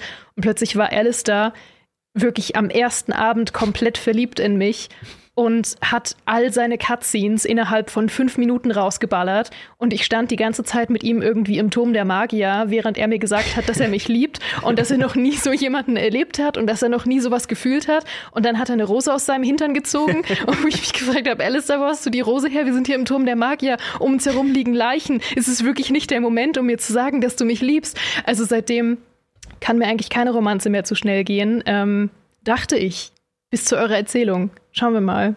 Mhm. Ich möchte gern zum Abschluss noch eine Sache von euch wissen, bevor wir uns verabschieden aus diesem wunderschönen Stream und euch alle entlassen zum Baldur's Gate spielen, wenn ihr Lust habt. Nämlich, was jetzt noch eure größten Fragezeichen sind. Also was sind jetzt die Sachen, die ihr noch rausfinden möchtet und müsst, bevor ihr eine finale Wertung geben könnt? Sascha. Ich muss vor allem sehen, wie die nächsten Gebiete aussehen in Hinsicht auf Umfang, Qualität, Bugs, ähm, Story. Es ist halt, wie gesagt, der, der erste, das erste Kapitel hat den maximalen Feinschliff. Das ist seit äh, drei Jahren das Aushängeschild äh, Schild für das Spiel und hat irgendwie 95 Prozent positive Wertungen. Äh, was kommt danach? Ja, was kommt danach? Vor allem ist, ich glaube nicht, dass Larian diese Art Studio ist. Aber es gibt ja durchaus ähm, Spiele, wo du halt merkst, okay, der erste Akt, das erste, der erste Teil des Spiels ist so riesig und du hast so viel, du brauchst so viel Zeit, ähm, um das alles durchzuspielen. Bis dahin können sie noch jede Menge Patches und Updates raushauen und Fehler beheben, bevor sie jemand findet. Das ist zum Beispiel sowas, das macht Allcat Games sehr gerne, ja. Bei, bei Pathfinder, die Spiele kommen immer raus, äh, dass der Anfang ist gerade so spielbar. Und wenn du zu schnell bist, geht alles kaputt, wo du halt einfach warten musst, bis die Updates kommen ich glaube nicht dran, dass das äh, bei Baldur's Gate 3 wirklich ein Problem wird, aber ich muss es natürlich sehen, bevor ich es fair bewerten kann. Und die andere Sache ist einfach die, dass ich überhaupt nicht absehen kann, wie sich die, wie sich die Story entwickelt. Und bleibt das Ganze interessant? Ich meine, was haben Sie gesagt? Irgendwie 174 Stunden äh, bewegte Bilder, Cutscenes, bla blub, ähm, um die 200 Stunden Spielzeit, wenn du in einem Durchlauf alles mitnehmen willst. Ähm, macht das so lange Spaß. Bis jetzt mhm. bin ich total begeistert, das ist alles super. Aber äh, sind wir mal ehrlich, auch bei, bei wirklich genialen Spielen, egal ob Witcher oder Divinity, was auch immer, irgendwann sagst du, boah, ich habe jetzt irgendwie in, äh, in einer Woche 70 Stunden oder mehr gespielt.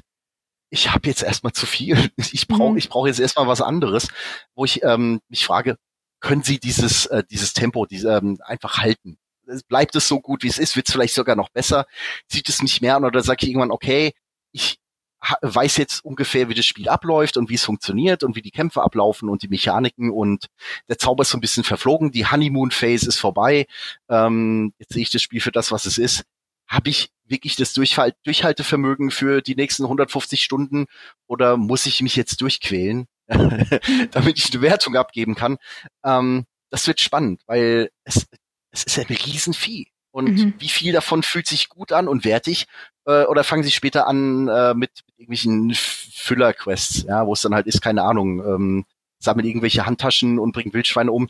Ist auch nichts, womit, was ich ernsthaft erwarte, aber keine Ahnung, kommt dann viel Backtracking oder ja, also es gibt Möglichkeiten, Sachen zu strecken und in die Länge zu ziehen. Machen Sie davon irgendwas oder bleibt es halt durchgehend gut? Fühlt sich jede, wirklich jede Quest, jedes Abenteuer äh, werte ich an, ist es meine Zeit wert oder ähm, wird hier einfach gnadenlos gestreckt, damit man sagen kann, pass auf, du kriegst hier hunderte Stunden Spielzeit. Weil ja, das allein sagt ja nicht viel aus. Die Spielzeit ist idealerweise auch gut. Das, das weit kann ich noch nicht absehen. Mhm. Ich, ich bin sehr optimistisch, aber ja, ähm, Nachsehen ist immer besser als raten. Richtig. Fabiano, was sind noch deine größten Fragezeichen? Äh, ja, also äh, höchstens noch ergänzt zu dem, was Sascha schon gesagt hat, weil das alles die, äh, die richtigen Punkte sind. Wie lange hält sich das auf diesem Niveau? Kann man das äh, durch das durch, durchs ganze Spiel ziehen? Bleibt die Story interessant? Wird die Story noch, noch spannender? Ähm, sind die ganzen Enden vor allem auch befriedigend? Also man hat es ja schon hundertmal gesehen, Rollenspiele, die dann an ihrem Ende zerbrochen sind. Mhm. Das ähm, soll hier bitte nicht passieren. Ähm, wie sieht das Ganze aus? Wird es noch irgendwie komplexer, als ihm gut tut? Wie lange motiviert der Charakterfortschritt? Also kann es wirklich sein, dass dieser etwas zähe Dungeons and Dragons äh, fünfte Editionsfortschritt irgendwann in einem Spiel Videospielrahmen für Frustration sorgt, weil man nicht richtig vorankommt, weil es sich alles ein bisschen zäh anfühlt? Oder bleibt es motivierend die ganze Zeit über durch? Ähm, das sind die Sachen, die, die Fragen, die ich mich noch stelle. Ähm, ich stelle mir noch viele Fragen zu Begleitern, Begleitern, die noch kommen. Es sind noch äh, andere Begleiter eigentlich angekündigt. Ähm, werden die auf dieselbe Art und Weise umgesetzt, wie sie es bislang gemacht haben bei den Origin-Charakteren oder sind die dann eher so ein Anhang, mit dem man äh, klarkommen muss? Das ist eine Frage, die ich mir auf jeden Fall noch die ganze Zeit stelle, weil das finde ich durchaus auch sein kann, dass, weil da sind auch Charaktere dabei, die Leute aus den, die die Vorgänger gespielt haben, wahrscheinlich ins Herz geschlossen haben und es sehr schade wäre, wenn diese Begleiter dann etwas weniger ähm, ausführlich umgesetzt wären, als das der Fall ist bei Schattenherz und Co. Ähm, mhm. das ist noch eine wichtige Frage, die mich beschäftigen wird, ja, wo ich sehr gespannt bin, was da alles auf mich zukommt. Ähm, was gibt es noch für Zauber, was für Konsequenzen? Hält am Ende der Leim das ganze Spiel zusammen oder zerbröselt die Mauer irgendwann? ja, sehr schön, ihr Lieben. Das Fazit ist trotzdem, dass Baldur's Gate bisher seinem Hype gerecht wird, sofern man einem Hype gerecht werden kann, weil Hype ja eigentlich immer mit einer gewissen äh, übersteigerten Erwartung einhergeht. Aber bisher wird es zumindest äh, euren hohen Erwartungen gerecht und ihr könnt es gar nicht erwarten, jetzt weiterzuspielen. Deswegen vielen Dank, Sascha und Fabiano, dass ihr euch losgeeist habt für kurze Zeit. Baldur's Gate habt liegen lassen, damit wir darüber sprechen können. Und äh, jetzt entlasse ich euch gleich wieder und äh, ihr könnt direkt weiterspielen. Oder schlafen, Sascha. Ich weiß nicht, wie das aussieht. Beides. ich, ich, ich kann meinen Rechner ja ins Bett mitnehmen, da geht das. Ah, ich, ich, ich träume ja auch mittlerweile von Baldur's Gate. Mhm. Von ist alles das auch, ja. ja. ja, perfekt. Dann macht ihr irgendwie beides. Ich danke euch sehr für diese illustre Runde und für diese wirklich würdige Begrüßung von Baldur's Gate 3 an seinem feierlichen Release-Tag. Danke euch da draußen, dass ihr entweder live zugeschaut habt oder hinterher als VOD zugeschaut habt auf unserem YouTube-Kanal Gamestar Talk oder dass ihr uns einfach als Podcast konsumiert habt. Und vor allem auch vielen Dank für eure schönen, spannenden Fragen, die ihr im Chat gestellt habt. Ihr könnt, wie gesagt, Saschas Ersteindruck aktuell lesen auf gamester.de und da wird regelmäßig Updates erhalten oder zumindest ein großes Update erhalten, wenn es die finale Wertung gibt. Und eine letzte Empfehlung möchte ich auf diesem Wege noch aussprechen, nämlich wenn ihr jetzt endlich wissen wollt, was es eigentlich mit den Abenteuern von Leander Löwentreu auf sich hat und warum alle diesen Charakter so feiern und warum sie alle Leander Löwentreu romancen wollen, dann äh, schaut sehr, sehr gern mal bei unserem hauseigenen Pen and Paper, bei unserer kleinen Kampagne vorbei, die wir gemacht haben, mit Natascha als Spielleitung, mit Fabiano als Leander Löwentreu, auch mit Micha, mit Lenny, mit Sophia, mit ähm, dem guten Jochen, den Micha neulich versehentlich Rochen genannt hat, und mit mir als Winifred Nickelnase. Wenn ihr darauf Lust habt, dann ähm, findet ihr das Ganze inklusive viel Spielspannung und Erotik auf unserem YouTube-Kanal Gamester Talk als Playlist. Also wir würden uns sehr freuen, wenn ihr reinschauen wollt, wenn ihr jetzt gerade im D&D-Fieber seid. Aber ansonsten entlasse ich euch natürlich alle und auch mich zum Baldur's Gate 3 spielen und sage vielen Dank dass ihr die Zeit mit uns verbracht habt. Bis bald. Macht's gut. Ciao.